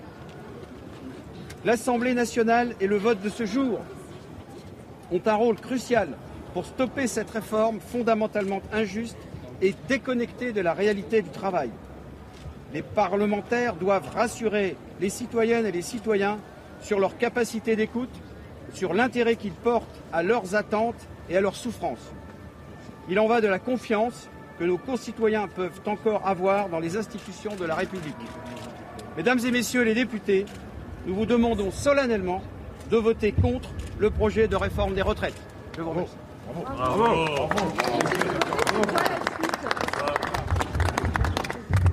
Doucement. Non, non, non, non, non, non. Attendez, poussez pas. On va pousser dans le sens inverse. Comment on fait On se sépare François Ombril de la euh, Ce qu'on propose, c'est CFE que les confédéraux vont se séparer. CGC, on va voir s'il répond à quelques questions. questions à qui vous voulez. On écoute les questions et les réponses. Stop, stop, Attention, attendez. attention, attention, sur la perte. Alors peut-être en attendant les questions, préciser ce qui vient d'être dit, un appel solennel de l'intersyndicale pour voter contre le projet brutal et injuste, un projet déconnecté de la réalité du travail. Donc euh, un appel à, rejeter hein, le texte du, euh, du, gouvernement. François Omril qui a rappelé aussi euh, la mobilisation importante, huit journées de mobilisation, et qui était entouré évidemment de toute la, eh ben, de toute la mosaïque syndicale. Vous voyez à l'écran Philippe Martinez qui va répondre aux questions. Si vous voulez Philippe Martinez, c'est maintenant en direct. C'est maintenant hein, chez nous. Allez, allez, allez, allez, allez. Qu'est-ce qu'est-ce que vous, qu'est-ce que vous attendez aujourd'hui, justement, pour venir ici? Pourquoi venir ici devant l'Assemblée nationale aujourd'hui? Il me semble que c'est ici que ça se passe aujourd'hui. Euh, même si euh, évidemment la mobilisation continue aujourd'hui, il y a beaucoup d'actions dans tous les départements, euh, des grèves, des rassemblements, etc. Mais On sait bien qu'aujourd'hui, euh, il y a un vote euh, important, enfin peut-être, euh, à l'Assemblée nationale et nous, nous sommes venus donc inter- interpeller tous les députés pour qu'ils soient en phase avec les citoyens et les citoyennes de ce pays et donc qu'ils votent contre ce projet de loi. Ça signifierait quoi pour vous un 49-3 Écoutez, euh, le 49-3, c'est euh, la démonstration que, y compris à l'Assemblée nationale, le gouvernement n'a pas la majorité. Euh, et donc c'est un passage en force. Euh, C'est euh, même si la- le 49-3 est dans la Constitution, ça représenterait pour nous un, un manque de respect pour la démocratie. Les manifestants, nous façon- di- les manifestants nous disaient hier que c'était pas, le vote n'était pas pour eux la fin de la mobilisation. Est-ce que vous allez appeler à d'autres actions? La CGT, elle a- alors le vote, ça dépend quel vote. hein. Euh, merci, non, non, mais c'est bon de préciser parce que si on est là, c'est parce que, euh, évidemment, euh, on pense que les élus du peuple doivent respecter la vie du peuple et donc voter contre. Si il y a un vote favorable et surtout un 49-3, euh, évidemment, la mobilisation, en tout cas pour la CGT, continuera. Euh, et d'ailleurs, euh, ce que je vous disais, aujourd'hui, il y a beaucoup, beaucoup de protestations partout dans le pays. euh, et euh, pas question de laisser tomber euh, à l'issue d'un vote favorable ou d'un 49-3. Et cette protestation, Ne voilà. parlez pas tous en même temps. Sous quelle forme vous comptez continuer les blocages, la manifestation Comment On va, on va, on va, on- attendez, euh, il y a, la mobilisation est indispensable. Et donc, vous le savez, il y, a, il y a encore des grèves, beaucoup. Euh, il n'y a pas que les éboueurs de Paris. Euh, il y a une 35 villes, je crois, où euh, il y a des grèves dans le ramassage des ordures. Il y a les cheminots, l'énergie. Je ne vais pas tous vous les citer. Donc, oui, il faut que les mobilisations et les grèves s'amplifient, euh, parce que pas, pas question de laisser tomber euh, à l'issue d'un vote qui serait favorable. Est-ce qu'il faut durcir les choses? Les, les choses sont déjà dures pour tous ceux qui font grève. Donc je- il faut plus de monde en grève et je pense, enfin j'en suis convaincu parce que les, retours que nous avons et les échanges que je peux avoir avec euh, les militants mais aussi les salariés, vous avez vu le sondage d'opinion qui est sorti aujourd'hui, euh, même l'opinion publique nous dit euh, en cas de passage de ce projet, il faut que les mobilisations continuent et c'est, je crois, presque 60%. Monsieur Martinez, quand vous voyez le dispositif de sécurité déployé, les pressions qui s'exercent sur certains députés, que vous inspire ce climat? Bah, déjà, empêcher les journalistes de faire leur boulot, c'est pas non plus un bon signe pour la démocratie. euh, J'ai constaté que vous avez eu beaucoup de mal à, à venir nous in- interroger. C'est un problème. Euh, après, j'ai entendu des députés qui me disent qu'il y a des pressions. Il y a, apparemment, j'ai eu un député qui m'a dit qu'il y a des voix qui s'achètent. Euh, c'est euh, un signe difficile pour la démocratie. C'est vrai qu'on est très inquiet, j'ai eu l'occasion de le dire, euh, de ce décalage, de ces magouilles de couloir. Euh, vous avez noté que ce matin, euh, euh, pendant le débat à, l'Assemblée, au Sénat, il y a eu un amendement du gouvernement, ce qui est absolument rare. Et on a bien vu aussi que la transparence sur le texte, euh, s'est terminée hier à 17h. Nous avons eu, les organisations syndicales, le texte ce matin à 6h30, euh, y compris pour découvrir que, par exemple, ce qu'on nous avait vendu comme une avancée sur les carrières longues, eh bien, il n'y a aucune remise en cause du fait que pour euh, ceux qui ont commencé les plus tôt, il faudra travailler, euh, il faudra cotiser plus que 43 annuités. Sinon, c'est une décote. Donc, y compris, il y a du mensonge organisé pour essayer de, justifier maintenant ce que plus personne ne peut justifier, hormis euh, l'exécutif et le président de la S'il y République. a un vote positif ou un 49-3, est-ce que vous... Vous avez une nombre dans les de 50 cm. S'il y a un vote positif ou un 49-3, est-ce que l'intersyndicale appellera à des nouvelles journées de Écoutez, la- mobilisation la- et de manifestation L'intersyndicale se réunit ce soir. Je vous ai donné la position de la CGT euh, et euh, l'intersyndicale se réunit ce soir, tard. Euh, je pense qu'on fera un- aussi un point demain et vous aurez euh, le compte-rendu de la réunion intersyndicale euh, tout à l'heure, pas maintenant. La grève générale, c'est une solution? La grève, euh, elle doit être euh, partout, partout. Euh, et donc, nous, on a toujours dit, il faut une généralisation des grèves. C'est bon? Eh ben, Merci, Bon monsieur courage à vous alors. hein. Monsieur Martinez, encore Merci. espagnol. Ah, ah, il faut la traduction maintenant.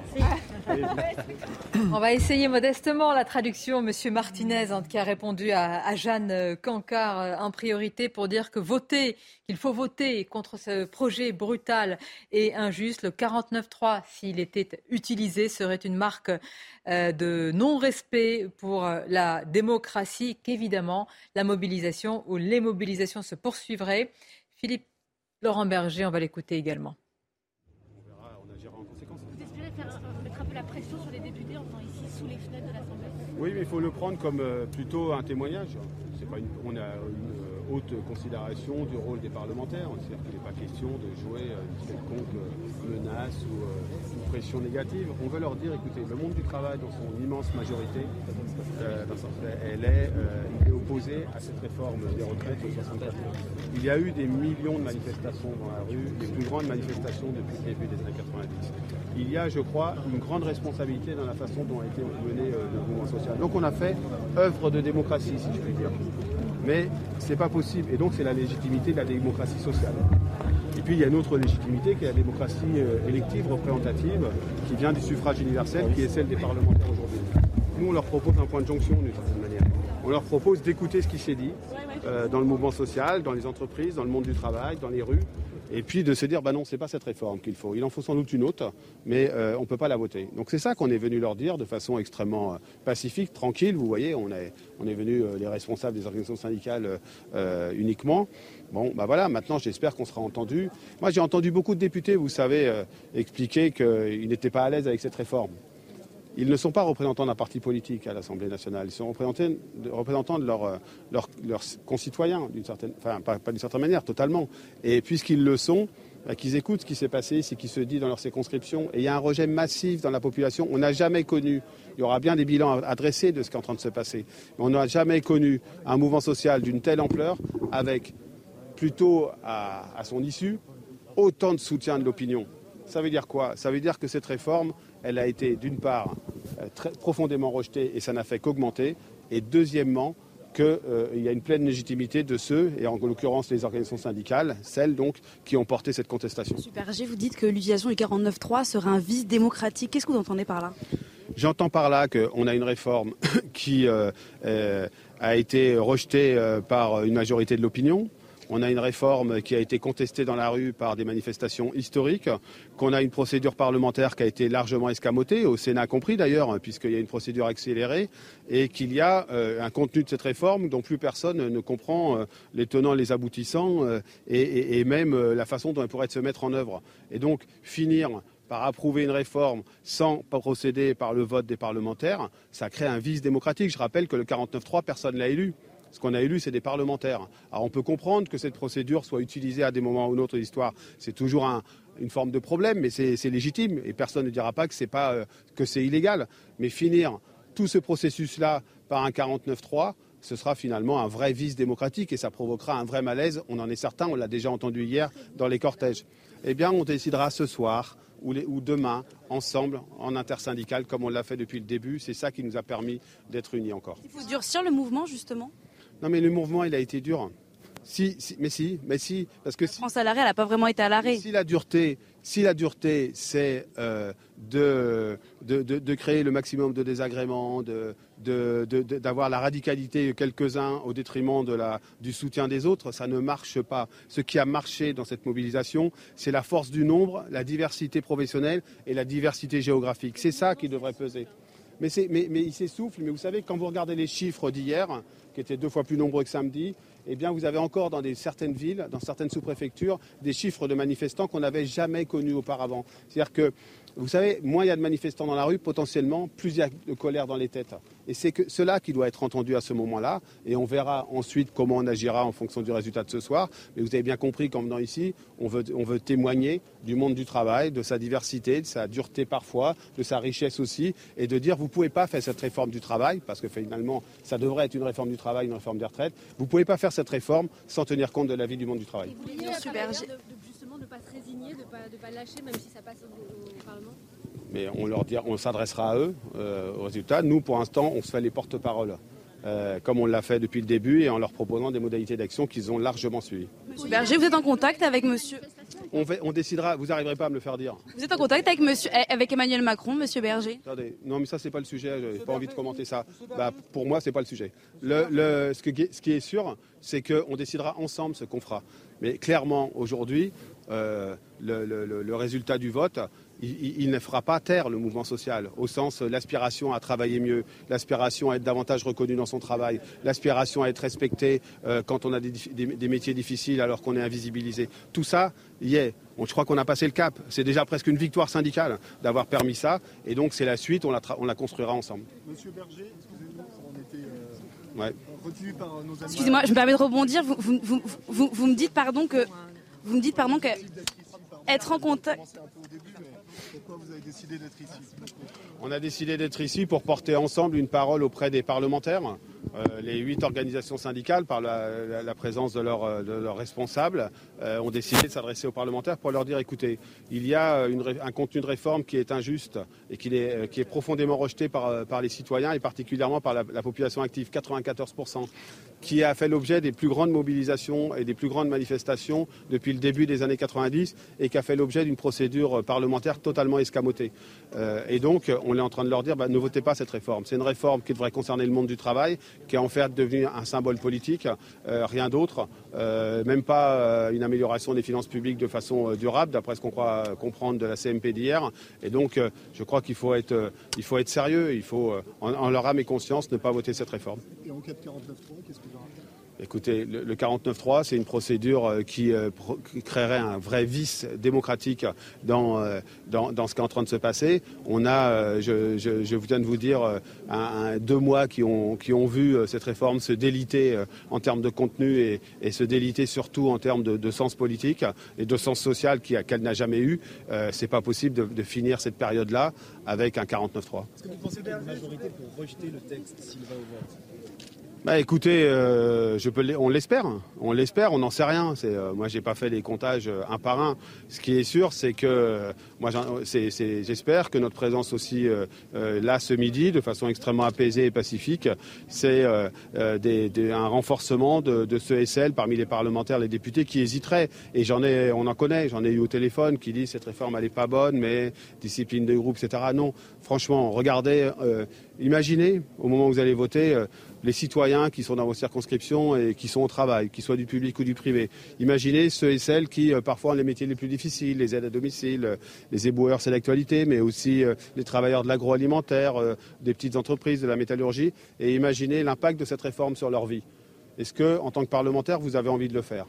Bah, j'espère que la réponse est non, parce que je crois encore à une vraie conception euh, du social, du travail, du respect des travailleurs de la part d'une majorité de parlementaires ici. Monsieur Berger, pardon, vous dites que... Est-ce que vous auriez un message à passer aux Français, s'il vous plaît? Le, 49-3 est un vice, il est utilisé, est un vice démocratique. Laurent Berger qui parle de la légitimité de la démocratie sociale et de la légitimité parlementaire qu'il ne remet pas en cause, mais il propose de trouver une solution en ne votant pas ce projet de loi. Finalement, les syndicats qui parlent tous de la même voix, il décidera de la suite, dit-il encore une fois, en accord avec tous les autres partenaires syndicaux. Nous sommes toujours en plateau sur CNews. En quelques instants, nous serons à l'Assemblée nationale avec nos journalistes à l'Elysée où se déroule aussi la réunion entre Emmanuel Macron et Elisabeth Borne. Simplement, un point sur le temps. Il est 13h06. À 15h, va députer à l'Assemblée nationale pour aller vers un vote. En tous les cas, ça va se mettre en place. Donc, s'il y a une décision d'utiliser le 49.3, c'est maintenant. C'est entre ce moment et avant 15 heures. Je vous salue. Lamia Alarage, merci d'être avec nous et bonjour à vous. Responsable fédération euh, PS de Paris, vous êtes également adjointe à la maire, à la mairie euh, de Paris. Qu'est-ce que vous avez pensé? Là, c'est une unité syndicale, on peut le dire. C'est une unité syndicale et c'est, je trouve, des propos d'une très grande responsabilité. C'est-à-dire qu'il euh, est utile parfois de rappeler à quoi servent les parlementaires et qui ils représentent. Un parlementaire ne représente pas un parti politique et il ne se représente pas lui-même. Mmh. Un parlementaire est d'abord là pour représenter des citoyennes et des citoyens qui, de façon majoritaire dans ce pays, il l'a rappelé tout à l'heure, 95% des travailleurs et globalement 95, 80% des Français sont opposés à cette réforme. Donc la question que doivent se poser les parlementaires qui vont voter cet après-midi, c'est est-ce que vous pensez sincèrement représenter les citoyennes et les citoyens de vos circonscriptions quand vous allez voter oui à cette réforme ou quand vous allez voter non. Et a priori, si on en croit les statistiques et les sondages, il faudrait voter non à cette réforme. Et je trouve que le message est très clair et euh, je le trouve très positif aussi pour la suite. Message, comme vous le dites, adressé aux parlementaires, aux députés, alors tous les députés, mais en particulier euh, les députés LR à Falstainville. C'est vrai qu'il y a, quand je dis pression, là c'est une pression démocratique, hein, évidemment, qui est mise sur les parlementaires, mais de tous bords. On imagine aussi la pression qui est mise par l'exécutif, qui a l'air vraiment d'appuyer sur cela. La pression qui est mise aussi par le chef de parti, les LR. Ils sont au centre de, tout en ce moment. Oui, et puis ce qui est intéressant, c'est que c'est la géographie, c'est-à-dire qu'aujourd'hui, euh, des, des, lieux et, et, l'espèce d'amicale pression euh, que, les, syndicalistes font peser sur les parlementaires qui euh, sont probablement allés déjeuner dans les environs de, l'Assemblée et qui sont euh, euh, obligés de repasser devant euh, ces représentants des, travailleurs et, qui vont leur rappeler le, poids finalement de, ce monde du travail. Moi, il y a quelque chose quand même que, je note et qui, m'interroge, c'est qu'on a entendu les syndicalistes, notamment le, premier d'entre eux qui, s'est exprimé au nom de, de l'intersyndicale et qui parlait et des travailleurs et qui parlait aussi de cette jeunesse. Le problème, c'est que cette jeunesse moi, je l'ai trouvé étrangement absent. Et c'est peut-être ce qui a manqué à cette mobilisation sociale. il faut se souvenir qu'on avait un député, Louis Boyard, qui en a appelé à des, à des blocages des universités et des lycées. Euh, la, France, dans son ensemble, la France des, lycées, la France des, des, universités, elle s'est très peu mobilisée, comme si elle était un peu indifférente. Je suis toujours prudente, je dis attention, parce qu'on ne sait dans, voilà, dans l'immédiat. Tout ce qui peut arriver, exactement. On va prendre la direction de, de l'Assemblée nationale. On va être euh, tout de suite euh, en direct avec euh, la députée de Haut-de-Seine, Constance Le Grip. Merci d'être euh, avec nous.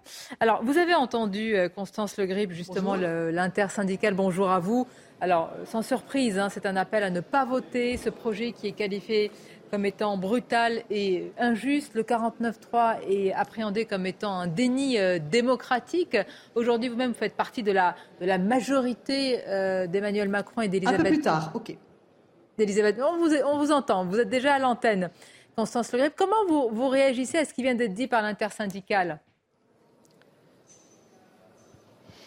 Écoutez, euh, il y a eu des engagements euh, très clairs euh, pris pendant la campagne présidentielle et ensuite pendant la campagne législative, aussi bien par le candidat président Emmanuel Macron que par les candidats aux élections législatives qui ont ensuite composé euh, sa majorité parlementaire et présidentielle. Nous n'avons jamais caché, le président Macron n'a jamais caché qu'il fallait faire une réforme des euh, retraites, qu'il fallait faire une réforme structurelle pour pérenniser euh, et équilibrer, euh, parvenir au retour à l'équilibre financier de notre système de retraite par répartition. Et donc nous tenons nos promesses, nous respectons notre engagement. ce projet est sur la table depuis de longs mois. Il a fait l'objet de très très longues discussions, tant avec les partenaires sociaux qu'à l'Assemblée nationale et au Sénat. Hein, je rappelle, beaucoup beaucoup d'heures de discussions, de débats ici au Palais Bourbon comme au Palais du Luxembourg, plus que pour d'autres réforme des retraites euh, précédentes. Et donc, euh, nous allons jusqu'au bout de cet engagement, euh, de cette promesse qui nous semble être un engagement de responsabilité, de cohérence et encore une fois de vérité par rapport à ce que nous avons dit aux Françaises et aux Français. Constance Le Grip, députée Renaissance, en plateau avec nous, Lamia Alarage, qui est responsable socialiste, voudrais vous interpeller à ce sujet. Écoutez, moi, Madame Le Grip, on a déjà eu l'occasion de faire des débats ensemble et je vous l'avais déjà dit, mais je, le regrette un peu parce que j'ai le sentiment que vous et moi, on ne vit pas tout à fait dans le même monde. Je vous rappelle quand même qu'Emmanuel Macron a été élu euh, face à Marine Le Pen en bénéficiant non pas d'un vote d'adhésion, mais un vote d'opposition à l'extrême droite. Et c'est heureux que dans notre pays, les valeurs républicaines soient encore quelque chose qui compte, notamment au moment de voter. Et donc moi, la question que je vous pose, c'est, euh, euh, il y a eu un propos très clair du président de la République une fois qu'il a été élu, en disant qu'il a entendu la contestation et l'opposition un certain nombre de ces projets, notamment celui de la réforme des retraites. Alors, Madame Le Grip, je vous avais déjà posé la question. Est-ce que vous, vous seriez d'accord pour aller courir derrière un camion à 4 heures du matin, pour porter des bennes de 450 kilos, pour aller travailler, même quand il pleut, même quand il neige, même quand il fait froid, et de devoir aller nettoyer nos rues, et qu'on vous explique, alors que votre espérance de vie à l'âge de 60 ans, elle est de moins de 2 ans, qu'il va falloir travailler jusqu'à 64 ans Vous voulez faire travailler quoi? Des squelettes derrière les camions? Je crois qu'il faut se garder, euh, euh, Madame, de toute exagération euh, dans, le propos. hein. Il y a clairement euh, une prise en compte de la pénibilité, de l'usure professionnelle. Nous avons sensiblement, par rapport à la mouture initiale qui avait été envisagée par le gouvernement, renforcé, amélioré, enrichi, encore une fois, amélioré le texte qui est sorti d'ailleurs de la réunion de la CMP hier, notamment pour tenir compte effectivement de l'usure, de la pénibilité. Il y a forcément euh, des métiers difficiles, des métiers pénibles. Je n'en disconviens absolument pas, mais clairement, les carrières longues et celles et ceux qui ont à affronter des métiers pénibles, des métiers usants, des métiers qui dégradent leur euh, état de, de santé, ceux qui auront également euh, commencé euh, très jeunes, n'auront pas à travailler au-delà des 43 Constance années. Au-delà une de dernière ce question, pardonnez-moi, on doit aller à l'Élysée. Bon, on doit aller à l'Élysée en avec notre journaliste. De la fameuse réforme Touraine. Euh, Et donc, 49.3 ou clairement, euh, il y a plus de 4 Français, 4 Français sur 10 qui n'auront pas à travailler plus longtemps, qu'ils soient en situation euh, d'incapacité, en situation de pénibilité reconnue, en situation d'usure professionnelle, parce qu'ils ont euh, Constance Le Grip, commencé euh, très 49.3 tôt. ou Et pas donc ça, En c'est un une mot. réalité. S'il vous plaît, Madame Le Grip, 49.3 ou pas Vous, vous le souhaitez? Oui. Vous souhaitez le 49.3 Moi, je souhaite que le Parlement, après avoir très longuement euh, débattu, mais c'est un souhait euh, personnel, puisse se prononcer euh, par un vote. C'est tout simplement la fonction d'un Parlement que de débattre Bien. et de voter. En même temps, si je puis dire, comme la décision euh, ne, ne m'appartient pas, je rappelle ce que sont euh, les institutions de la Ve République. Le 49.3 est un outil euh, constitutionnel, institutionnel, à la disposition de l'exécutif et je fais une Merci lecture Constance gaulienne de la Et Constitution. on aura la, décision dans quelques instants. On va peut-être prendre la direction. Je vous remercie. Merci beaucoup d'avoir répondu à l'ami à l'arrache, d'avoir été en, en direct et en duplex sur CNews. Direction euh, l'Élysée où se trouve notre journaliste Gauthier Lebret. Gauthier, les calculettes chauffent comme on dit, les téléphones euh, également. Et la réunion se poursuit toujours à l'Élysée?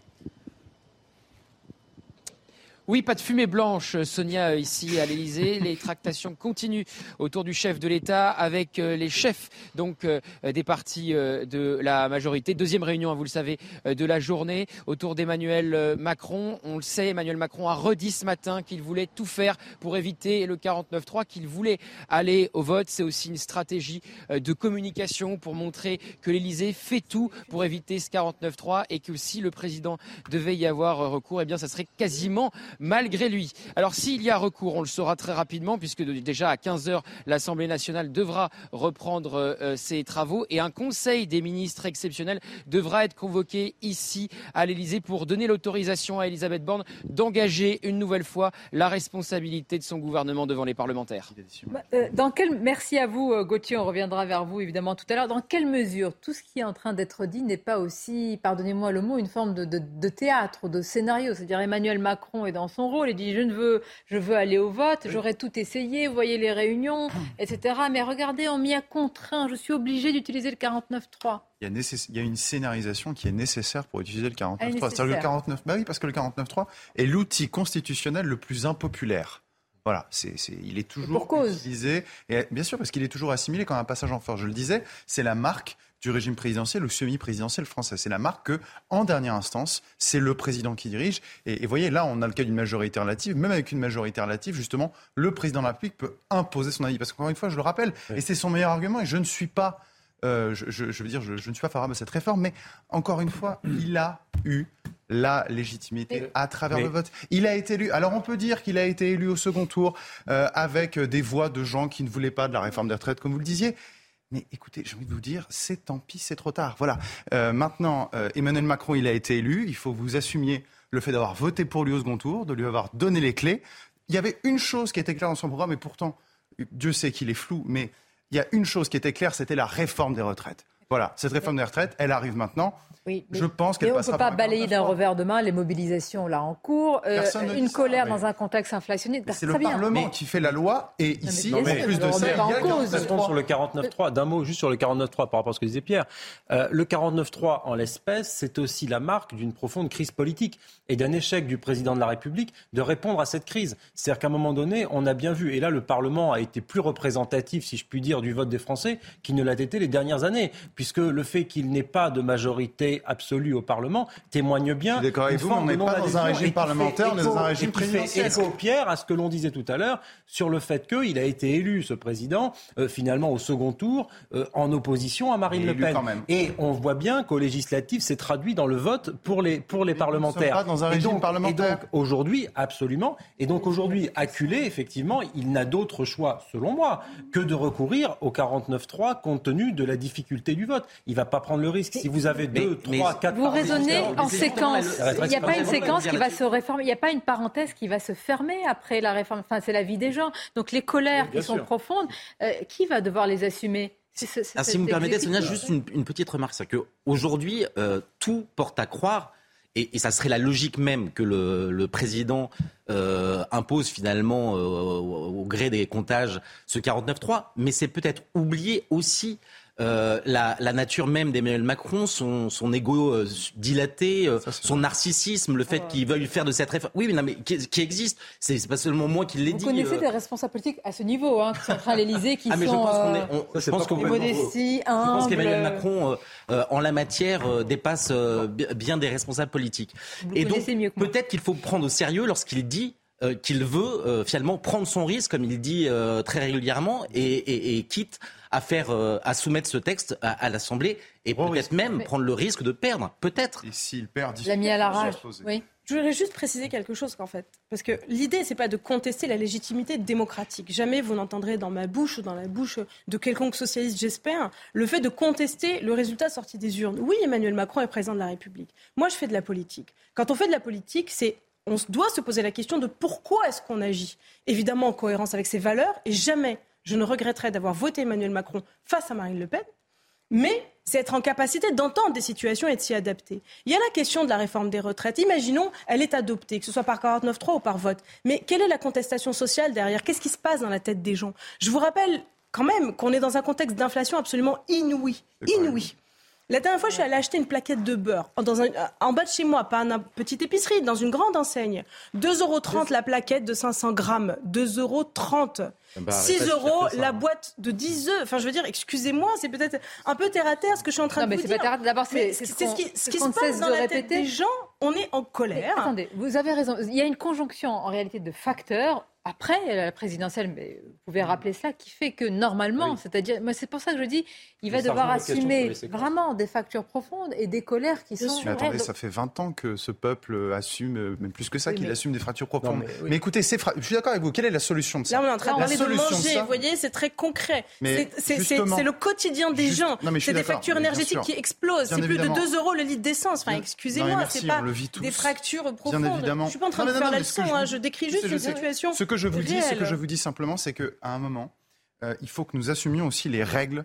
Je- ça ne veut pas dire pas ne les assume pas là pour le Mais moment je vous dis simplement que, voyez, si demain, effectivement, il va y avoir des fractures profondes dans ce pays, il y a déjà des fractures profondes, elles s'exprimeront à l'occasion des élections. Et c'est aux Français, à travers les élections, de changer leurs responsables pour changer de politique. Enfin, c'est comme nous ça sommes dans un pays où déjà, même, même une réforme qui a été votée, elle n'a pas, il y, a eu, il y a eu des décrets qui n'ont pas été appliqués. Donc on peut poser les questions. C'est c'est Rappelle aussi arrivé. qu'il y a des possibilités de référendum, notamment Bien des référendums d'initiative partagée, Oui. parlementaires, pardon, parlementaires, qui sont euh, possibles. Jeanne Cancard, on va revenir euh, devant le Palais Bourbon à l'Assemblée nationale après la prise de parole, l'appel euh, intersyndical. Jeanne, vous avez posé directement les questions à, à Philippe Martinez. Alors, on voit que pour le moment, il y a une, unanimité hein, sur euh, l'appel, évidemment, à ne pas voter, disent-ils, ce projet brutal et injuste selon les syndicats. Oui, bien sûr, Sonia, ne pas voter euh, ce projet, cette réforme, et puis surtout ne pas utiliser le 49.3. On l'a dit tout à l'heure, c'est Laurent Berger qui l'a exprimé à notre micro. Ça serait un vice démocratique qu'utiliser ce 49.3, cet article. Alors là, ce que vous voyez devant le Palais Bourbon, eh bien, c'est les journalistes qui sont autour justement de Philippe Martinez, de Laurent Berger, qui continuent à tenir différents points presse où ils expliquent eh bien, pourquoi ils sont là aujourd'hui. Comme dit Philippe Martinez, comme nous a dit tout à l'heure, tout se passe ici. C'est une façon pour eux, mais de façon assez pacifique, de faire entendre une dernière fois leur colère. Et si ce projet, si cette réforme, elle est adoptée, eh bien, ils comptent continuer leurs revendications. Alors ce soir, il y aura une réunion, une intersyndicale une intersyndicale euh, qui se tiendra et justement ce sera à l'issue de cette intersyndicale qu'on saura eh bien concrètement ce que veut dire poursuivre le mouvement, poursuivre les manifestations. Ça pourrait eh bien ne pas prendre les formes qu'on a vues par exemple hier, samedi dernier, mardi dernier sur ces huit journées de contestation, mais plutôt des formes de grève, d'action au coup de poing. Quand on pose la question tout à l'heure à Philippe Martinez ou encore à Laurent Berger de savoir s'il faut une grève générale, ils nous disent que oui, même si on leur a fait remarquer que finalement quand ils ont appelé à la France à l'arrêt, la France n'a pas été totalement à l'arrêt, mais ils qu'ils ne sont pas au bout de leur surprise, si on peut appeler ça comme ça, entre guillemets, qu'ils comptent encore mettre en place certains mouvements pour durcir même peut-être le ton, pour faire entendre leurs revendications jusqu'au retrait total de la réforme. Mais ce qu'ils veulent aujourd'hui, c'est rester ici devant le Palais Bourbon toute l'après-midi, mais de façon pacifique. C'est ce qu'ils ont martelé. Après l'appel de l'intersyndicale à voter contre le projet qu'il qualifie d'injuste et de brutal, c'est la réunion à l'Elysée qui vient de se terminer et vous en parlez dans les titres. Audrey Berthaud, CNews Info. À l'Elysée, la réunion, donc, euh, vous l'avez dit, euh, Sonia, entre Emmanuel Macron, les principaux euh, ministres et les chefs de partis de groupe de l'Assemblée viennent, vient de se terminer. Elle avait débuté à midi. C'était la deuxième de la journée. Emmanuel Macron doit rendre sa décision sur le recours au 49.3 qui permet donc une adoption du projet sans vote. Les leaders syndicaux, de leur côté, manifestent devant l'Assemblée nationale. François Oméry, le président de la CFE-CGC, a appelé à voter contre ce projet injuste et brutal. Philippe Martinez de la CGT a également pris la parole concernant le 49-3. C'est un manque de respect pour la démocratie, a-t-il dit.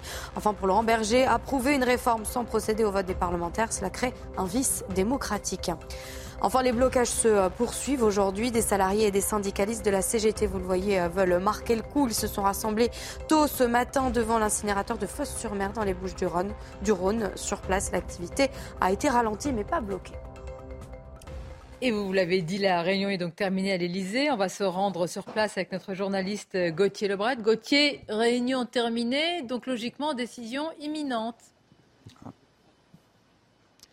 Décision imminente, Sonia, mais pour le moment, toujours pas de fumée blanche. Effectivement, la réunion est terminée. Elisabeth Borne semble être encore, à l'heure où on se parle, à l'Elysée et on ne sait toujours pas donc le choix euh, du euh, gouvernement et d'Emmanuel Macron, 49-3 ou pas de 49-3.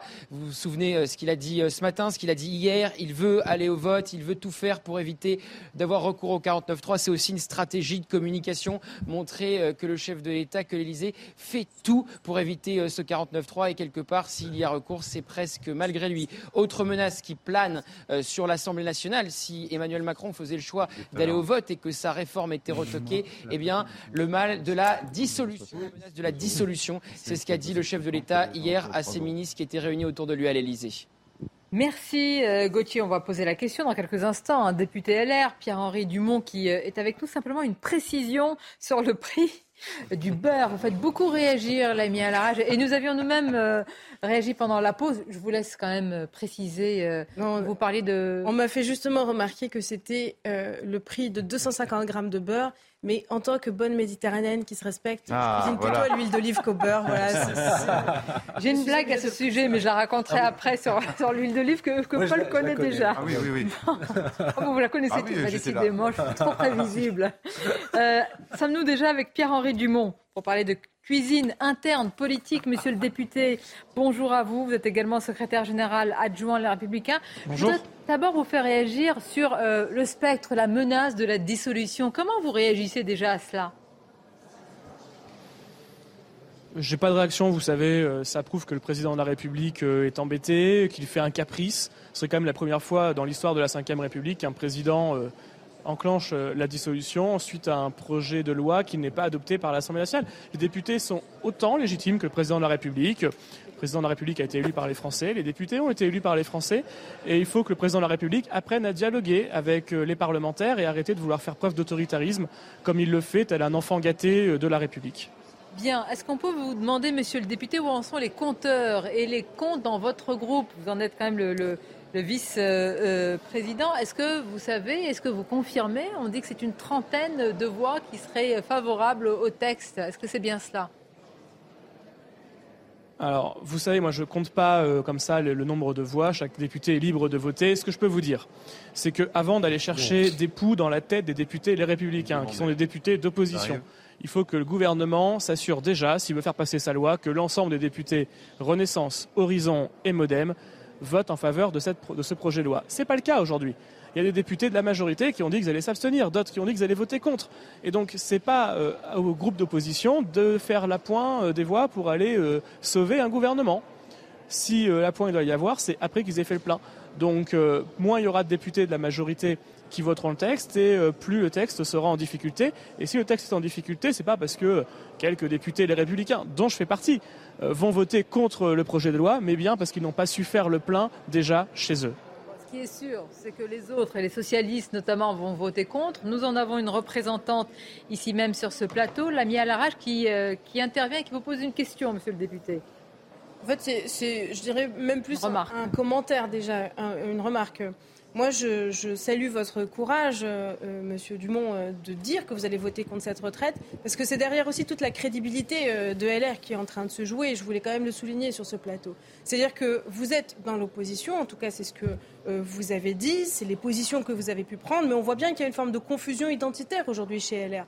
Comment est-ce que vous vous positionnez par rapport aux macronistes qui se déportent de plus en plus sur leur droite et qui, quelque part, marchent sur vos plates-bandes avec un certain nombre de questions sur quelle est votre crédibilité en tant que groupe politique, mais au-delà de ça, quelle est la ligne politique que vous portez? C'est-à-dire qu'au final, vous avez aujourd'hui une majorité qui défend les mêmes projets que vous, le même texte que vous. Je pense que là, on en a un exemple sur les retraites. Dans pas longtemps, il va y avoir le texte asile et immigration. Moi, je suis assez curieuse de savoir comment est-ce que vous allez survivre en fait à, à cette période. Vous vous inquiétez de la survie des LR bon, Oui, c'est vrai. Que je crois vraiment de clarification. Que je pense que dans notre pays, la démocratie, c'est avant tout des partis politiques constitués, républicains, et qui sont en capacité de porter des positions fortes. Je défends pour ma part les socialistes, mais je défends aussi le droit à avoir un clivage gauche-droite qui soit clair.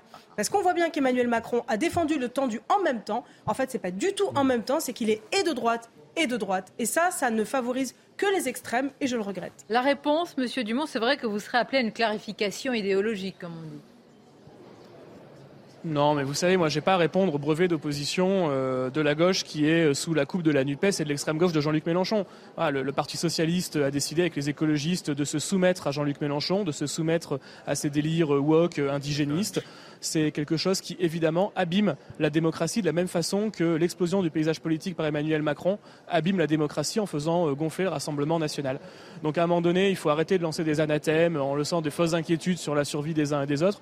Le groupe Les Républicains, les députés Les Républicains sont élus par leurs citoyens, comme chaque député. Ils défendent leurs convictions et euh, on défendra, et comme on va faire depuis le début, ce qui nous semble être le plus juste. Moi, pourquoi est-ce que je vote contre la réforme des retraites? Parce que j'estime que la réforme des retraites, telle qu'elle est présentée aujourd'hui, demande à ceux qui ont commencé tôt le plus d'efforts et que ceux qui ont commencé le plus tard dans des métiers moins pénibles, dans des métiers moins durs, avec des meilleures rémunérations, eux, on leur demande absolument rien parce que Hmm. Non, pardonnez-moi, parce qu'il y a quand même une forme de cohérence qu'on pourrait vous renvoyer quand même euh, par rapport aux républicains. Hein. Vous avez soutenu tous les projets qui amenaient la, réforme jusqu'à 65 ans. Donc, euh, on va y a vous une offrir vraie une pagaie, Monsieur Dumont, parce que là, vous pataugez vraiment dans la smoule. Hein. Mais non, non, je ne partage absolument pas dans la smoule. Mais vous savez, madame, euh, il y a une personne qui a été réélue par ses concitoyens, moi, une personne qui a été battue lors des élections, vous. Et au-delà de ça, euh, je tiens à dire que sur la, question euh, de la cohérence, oui, vous avez raison. Une élection, ça se gagne ou ça se perd. En bah oui, mais c'est pour euh, oui, oui. Et donc il vous aura pas échappé pour ça, que justement c'est pour ça qu'en fait, il n'y a qu'un seul juge de paix. De la Nupes insoumise que vous évoquez, puisque vous faisiez le procès tout à l'heure au Parti socialiste là-dessus. Donc votre cohérence là, je la vois pas vraiment. Et qu'il n'y a comme sur les retraites. Quoi. Et, qu'il n'y a et qu'il n'y a qu'un seul juge de paix et qu'il n'y a qu'un seul juge de paix, ce sont les élections. Les élections, moi j'ai promis à mes électeurs lors de la campagne électorale de faire passer avant toute chose la durée de cotisation par rapport à l'âge légal. Voilà. Moi, c'est une conviction que j'ai profondément ancrée en moi. Je pense que c'est la bonne réforme des retraites et que, et que cette bonne réforme des retraites aujourd'hui n'est pas celle sur la table parce qu'elle fait beaucoup trop de perdants, d'une part, et d'autre part, elle n'est pas efficace économiquement. Donc c'est une réformette qui ne sert à rien et qui met la France dans la rue pour pas grand-chose. Merci, Monsieur Dumont, d'avoir réagi en direct sur euh, CNews. Pendant ce temps, pendant que nous évoquons tout cela, il y a la grève des éboueurs qui se poursuit. Elle a été reconduite jusqu'à lundi. Alors qu'est-ce qui s'est passé? C'est devenu une bataille politique entre la mairie dont vous êtes adjointe, hein, à la mairie euh, socialiste de Paris, et puis l'État et par l'entremise du préfet qui a décidé, qui a ordonné la réquisition après que Anne Hidalgo l'ait refusé pour ne pas casser la grève. Nous sommes dans les rues de la capitale avec Régine Delfour. Régine, alors, euh, on a suivi depuis quelques jours euh, cette grève, on a vu les déchets s'amonceler, s'entasser dans les rues de la capitale et maintenant, la réquisition qui est à venir. Alors ça, va se faire doucement, hein. c'est pas tout de suite le nettoyage. Bah, en fait, euh, en ce moment, il y a en fait du nettoyage. Il faut voir que il y avait, il faut imaginer qu'il y avait un énorme tas là. Alors, il y a deux agents, mais ils n'ont pas été réquisitionnés. On est allé les voir. En fait, ce sont des intérimaires d'une annonce, d'une euh, société privée, et donc, euh, bah, ils sont que deux. Ils ont pris des poubelles, et ils ont vidé pour pouvoir prendre tous les sacs parce que comme vous pouvez le voir euh, sur les images de Pierre-François, Altermat, il y a énormément de sacs. Alors des sacs qui sont évidemment éventrés. Nous étions là euh, pendant euh, plusieurs minutes. Nous avons vu beaucoup de gens se prendre en photo. On a pu discuter aussi avec les riverains, avec les commerçants qui sont excédés, hein, excédés par déjà parce qu'il y a une odeur pestilentielle. C'est infernal et puis il y a un problème vraiment de salubrité sur la voie publique. Mais il y a aussi des gens qui nous ont dit que les euh, éboueurs avaient raison de faire grève puisque c'était le seul moyen de se faire entendre, Sonia. Eh oui, merci à vous, euh, Régine euh, Delfour. Alors évidemment, on se tourne vers vous, l'ami à l'arrache, bataille politique, on a vu.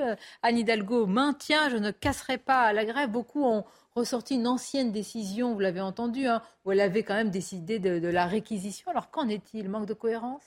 C'est pas du tout une question de manque de cohérence. Depuis tout à l'heure, on parle de la réforme des retraites. Moi, hier, j'ai entendu un certain nombre de témoignages des boueurs qui euh, racontent leur quotidien, euh, des boueurs que j'ai eu l'occasion de rencontrer dans leurs ateliers de propreté à plusieurs reprises. C'est un métier difficile. La force de la ville de Paris, c'est la force des services publics. Et les services publics, on l'oublie, mais en fait, c'est des agents qui sont dévoués et qui travaillent. C'est des personnels de la petite enfance, c'est des techniciens de surface, c'est des éboueurs, c'est des égoutiers. C'est des gens qui ont des espérances de vie qui sont beaucoup moins importantes que d'autres. C'est des gens qui, arrivés à l'âge de 60 ans, savent que leur espérance de, de, vie en bonne santé est beaucoup moins importante que la mienne, que la vôtre. En ça, nous sommes d'accord. Attendez, mais vous avez raison de le rappeler. Pourquoi pas un service c'est important, c'est important euh, de, quand même de rappeler l'épisode dans lequel on se le droit de grève. Le droit de grève est un droit fondamental. Il y a des nettoiements qui sont prévus, qui sont organisés. Là, vous en avez un exemple. Donc, je trouve ça un peu fort de café de dire qu'il n'y a rien qui est fait quand j'entends le gouvernement parler. Ah le gouvernement, mhm. euh, puisque vous savez, il y a autant de candidats à la mairie de Paris, puisqu'ils sont déjà dans 2026, qu'il y a de membres du gouvernement, soit dit en passant. Donc, c'est bien aujourd'hui de venir s'exciter. Moi, j'aimerais bien les entendre dire la même chose sur le Havre. J'aimerais bien qu'on aille filmer dans les rues du Havre où il y a exactement la même situation. Alors attendez, je crois qu'on me dit que c'est ah. Édouard Philippe. La même situation au Havre. On n'en entend pas du tout parler. Pourquoi est-ce qu'on ne demande pas la réquisition euh, au Havre? Pourquoi est-ce qu'on ne va pas s'intéresser à toutes les villes qui sont concernées? Parce que je rappelle quand même que c'est une situation nationale, il n'y a pas que Paris. On focalise sur Paris parce qu'on a parlé en un objet hein. purement politique d'attaque en règle contre le droit de grève et contre une mairie socialiste. C'est ça le vrai sujet. À quoi répondez-vous Pas responsable politique, mais alors quelle analyse de la situation Vous êtes candidat à la Non, mais en fait, euh, d'abord. tout le monde quand même. Ce, n'est pas faux. C'est-à-dire qu'il y a une attention euh, médiatique et, qui, est, qui est portée ah à Paris. Euh, et qui, est probablement, qui sert probablement un certain nombre d'intérêts, notamment chez un certain nombre de, de ministres qui ont des, des, visées sur la mairie de Paris. Et c'est vrai que euh, les médias aujourd'hui, alors que le même phénomène se retrouve à Nantes, au Havre, euh, ne portent pas la même euh, attention à ce qui se passe là-bas. donc on ne peut pas évincer ces, questions-là. Pour autant, reste après cette question qui est d'ordre pas, pas, pas, celui du droit de grève, mais plutôt sanitaire.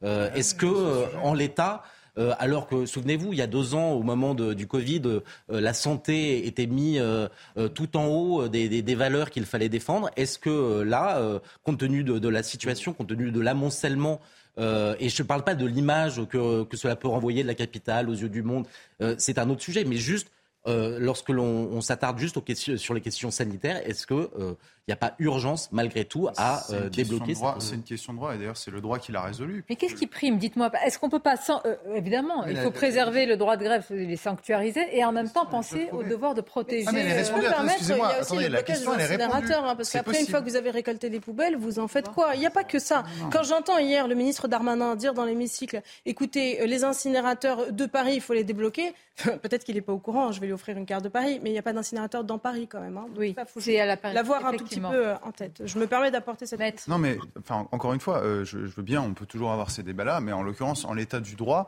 euh, s'agissant de la célébrité publique, alors le droit de grève est un droit, enfin une liberté fondamentale évidemment, euh, mais euh, comme toutes les libertés fondamentales, elles doivent se concilier oui. avec l'exigence mm -hmm. de mhm. préserver le respect de l'ordre public. Et dans l'ordre public, il y a la salubrité. D'accord? C'est la raison pour laquelle on a un dispositif qui est prévu, c'est un dispositif de réquisition spécialement sur les questions de salubrité par le Code Moi, général je veux savoir qui. Mais elle... Le préfet peut tout à fait réquisitionner. Au départ, d'ailleurs, il a demandé préfet, à la mairie. On est d'accord. Au départ, il a demandé à la mairie. Le préfet, c'est l'État. C'est la responsabilité de l'État. Donc, moi, je pose. C'est pour ça que je pose. Pourquoi est-ce qu'ils ont demandé Est-ce que pourquoi ils ont demandé à la, à la mairie bah, Ils ont demandé à la mairie parce qu'ils voulaient pas le faire eux-mêmes parce que c'est un aveu d'échec. C'est évident. Mais, évident. Donc, ils auraient pu aller plus vite. Alors, il y a une il y a une petite incertitude juridique sur ce point, c'est-à-dire que le Code général des collectivités territoriales prévoit que c'est l'État bon. qui peut faire ah ces oui, réquisitions. Il ne cite pas, on ne cite pas directement euh, la mairie. Oh. Voilà, mais bon, c'est quand même des agents publics. Donc, c'est qu'est-ce qui va se passer maintenant D'ailleurs, pas, que le pas seulement pour les Parisiennes et les Parisiens, mais pour les habitants du Havre. Pour il y avait depuis le début de la semaine, on a parlé de toutes les autres villes. Hein, mais qu'est-ce qui va se passer quand il y a réquisition Qu'est-ce qui se passe Il faut que l'État retire sa réforme des retraites. En fait, c'est ça. Vous voyez bien que ça n'en prend pas le chemin. Non, mais il faut être un tout mais moi, je demande là, pour, pour le dans coup. les rues, qu'est-ce qui va se passer C'est à l'État d'assumer ses responsabilités. Ouais, pour le coup, ouais. ils ont qu'à euh, euh, tirer les conclusions de ce qui est en train de se passer. Ah, c'est vrai, on met toujours, effectivement, c'était le même débat, vous savez, sur les raffineries et sur la, la, pénurie de carburant. On met toujours sur le dos des grévistes et des travailleurs qui se mobilisent Exactement. contre le projet de loi la responsabilité en disant, mais regardez, c'est vous qui avez laissé les détritus amonceler sur les trottoirs. Maintenant, si on prend un peu de recul, on peut quand même se dire que cette pagaille, elle est due en grande partie euh, au gouvernement et à son mutisme face à la mobilisation sociale. Assemblée nationale, on va retrouver Elodie Huchard. Elodie, on attend évidemment la décision qui va être prise avec, semble-t-il, semble-t-il, beaucoup de, remontées euh, à l'instant de membres du, du gouvernement, de l'exécutif, selon lesquels Elisabeth Borne ne serait plus aussi défavorable au 49-3. Je ne sais pas si vous pouvez le confirmer, mais déjà, quelle est l'ambiance autour de vous? Alors d'abord pour l'ambiance euh, autour de nous, pour l'instant c'est la pause déjeuner, donc effectivement il y a beaucoup plus de journalistes euh, que de députés en ce moment dans la salle des perdus où je me trouve et dans la salle des quatre colonnes derrière. Et puis pour ce que vous me disiez juste avant, euh, Sonia, effectivement les réunions de ce matin et à midi ont quand même, on a l'impression en tout cas pour l'instant on ne peut être sûr de rien, mais font pencher la balance plutôt du côté du 49-3. Pourquoi? Parce qu'on l'a beaucoup dit ces derniers jours, jusqu'au bout le gouvernement compte les voix et le problème c'est qu'ils ont beau prendre ça dans tous les sens, le compte n'y est pas. Ce matin ils voulaient assurer qu'il y avait cette voix d'avance oui, mais alors ça, c'est que disait la majorité. Quand on parlait notamment du côté des Républicains, ils disaient nous, on est en train de perdre des voix de plus en plus. Donc, on peut soit aller finalement au coup de chance, on tente le bluff et on se dit qu'un certain nombre de députés, les Républicains, pourraient passer d'un vote négatif à une abstention, ce qui, dans ce cas-là, arrange la majorité. Mais ce qui vaut aussi, c'est que par exemple, du côté d'Horizon, du côté du Modem, eh bien, certains ne sont plus si sûrs de voter favorablement et envisagent une abstention. Bref, les comptes sont extrêmement serrés. On serait plus sur deux, trois voix d'écart. Alors, dans quel sens, on ne le sait même pas. Ce matin, Yael Braun-Pivet, présidente de l'Assemblée nationale, le disait, il faut aller au 49-3, non pas par volonté, mais parce que le risque est trop grand. Et finalement, elle a peut-être convaincu la Première ministre. De toute façon, le dénouement de savoir si 49-3 ou non est proche. On le rappelle qu'ici, à 15h, il faudra que les débats commencent, donc que la réunion, la fameuse réunion du Conseil des ministres extraordinaires, ait lieu avant. Merci. Toujours très clair, Elodie Hucher, dans cette complexité. Je vous remercie, euh, Elodie. Elle, elle, a tout résumé. Et en réalité, la pression, a, enfin, la pression a été mise autour euh, d'Elisabeth Borne par notamment la présidente de l'Assemblée nationale, Yael Braun-Pivet. Et semble-t-il, la Première ministre ne voit pas d'autre scénario pour l'instant que le 49-3. C'est dit ainsi même si en faisant ça, elle signe son propre arrêt de mort politique, tous les si cas, je puis dire, puisque de toute cas. façon, elle est le fusible de cette affaire, oui. et qu'elle est au 49-3, elle en sortira Alors mettons-nous dans ce scénario. S'il y a 49-3, est-ce que vous estimez là que bah, on dirait que c'est on dirait que c'est devenu, pardonnez-moi, je fais beaucoup de guillemets, que c'est le feu nucléaire politique s'il est sûr. utilisé ou constitutionnel? C'est le cas, euh, l'ami à l'arrache je ne sais pas si c'est le feu nucléaire politique, mais en tout cas, ça envoie un signal qui est très délétère. Hein. On l'a dit euh, tout à l'heure, il y a un sentiment de colère qui est très important, il y a un front syndical uni, il y a une absence d'écoute totale. Le signal envoyé, c'est de toute façon, je fais ce que je veux et j'en ai rien à faire. Donc euh, oui, il y a une forme d'inquiétude sur ce qui va se passer euh, après. Oui, et vous avez vu là, euh, ouais, même dans la majorité, euh, les voix qui... Ouais. Et la question de l'inflation. Eh, oui. Évidemment, dans ce contexte-là. On va retrouver, s'il est prêt, Gauthier Lebret, j'allais dire, recouper avec nos informations. Euh, Gauthier, alors, Elisabeth Borne euh, se dirige doucement, mais sûrement avec un point d'interrogation vers un 49-3. Est-ce que c'est aussi un petit peu ce qui, ce qui ressort de cette réunion, même s'il n'y a aucune confirmation à l'heure actuelle?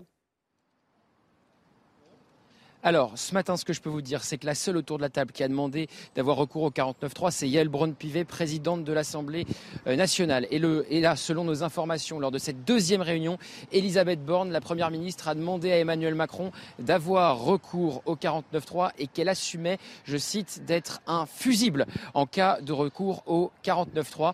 Donc la première ministre qui a demandé, selon nos informations, à Emmanuel Macron d'avoir recours au 49.3 avant de quitter l'Elysée ici, à l'heure où je me trouve, on ne sait pas encore la décision que va prendre le président de la République et si il va décider de suivre la demande de sa première ministre. Merci Gauthier Lebrat. Peut-être c'est de la lucidité hein, de la part d'Elisabeth Borne de se voir comme un fusible. D'ailleurs, c'est un petit peu le, jeu institutionnel et c'est notre cinquième République qui le veut ainsi. Nous le saurons dans quelques instants. Je voudrais euh, vous remercier d'avoir été nos invités. Merci Lamia Larage, Paul Melun, Pierre Gentil et Raphaël Saint-Vite. Restez avec nous, si vous le voulez bien, je l'espère, en direct, avec évidemment tous nos journalistes, un petit peu partout, à l'Assemblée surtout en ce moment, où tout va se jouer. Très bel après-midi à vous.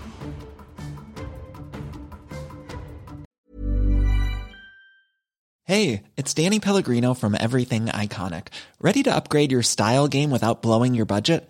Check out Quince. They've got all the good stuff shirts and polos, activewear, and fine leather goods, all at 50 to 80% less than other high end brands.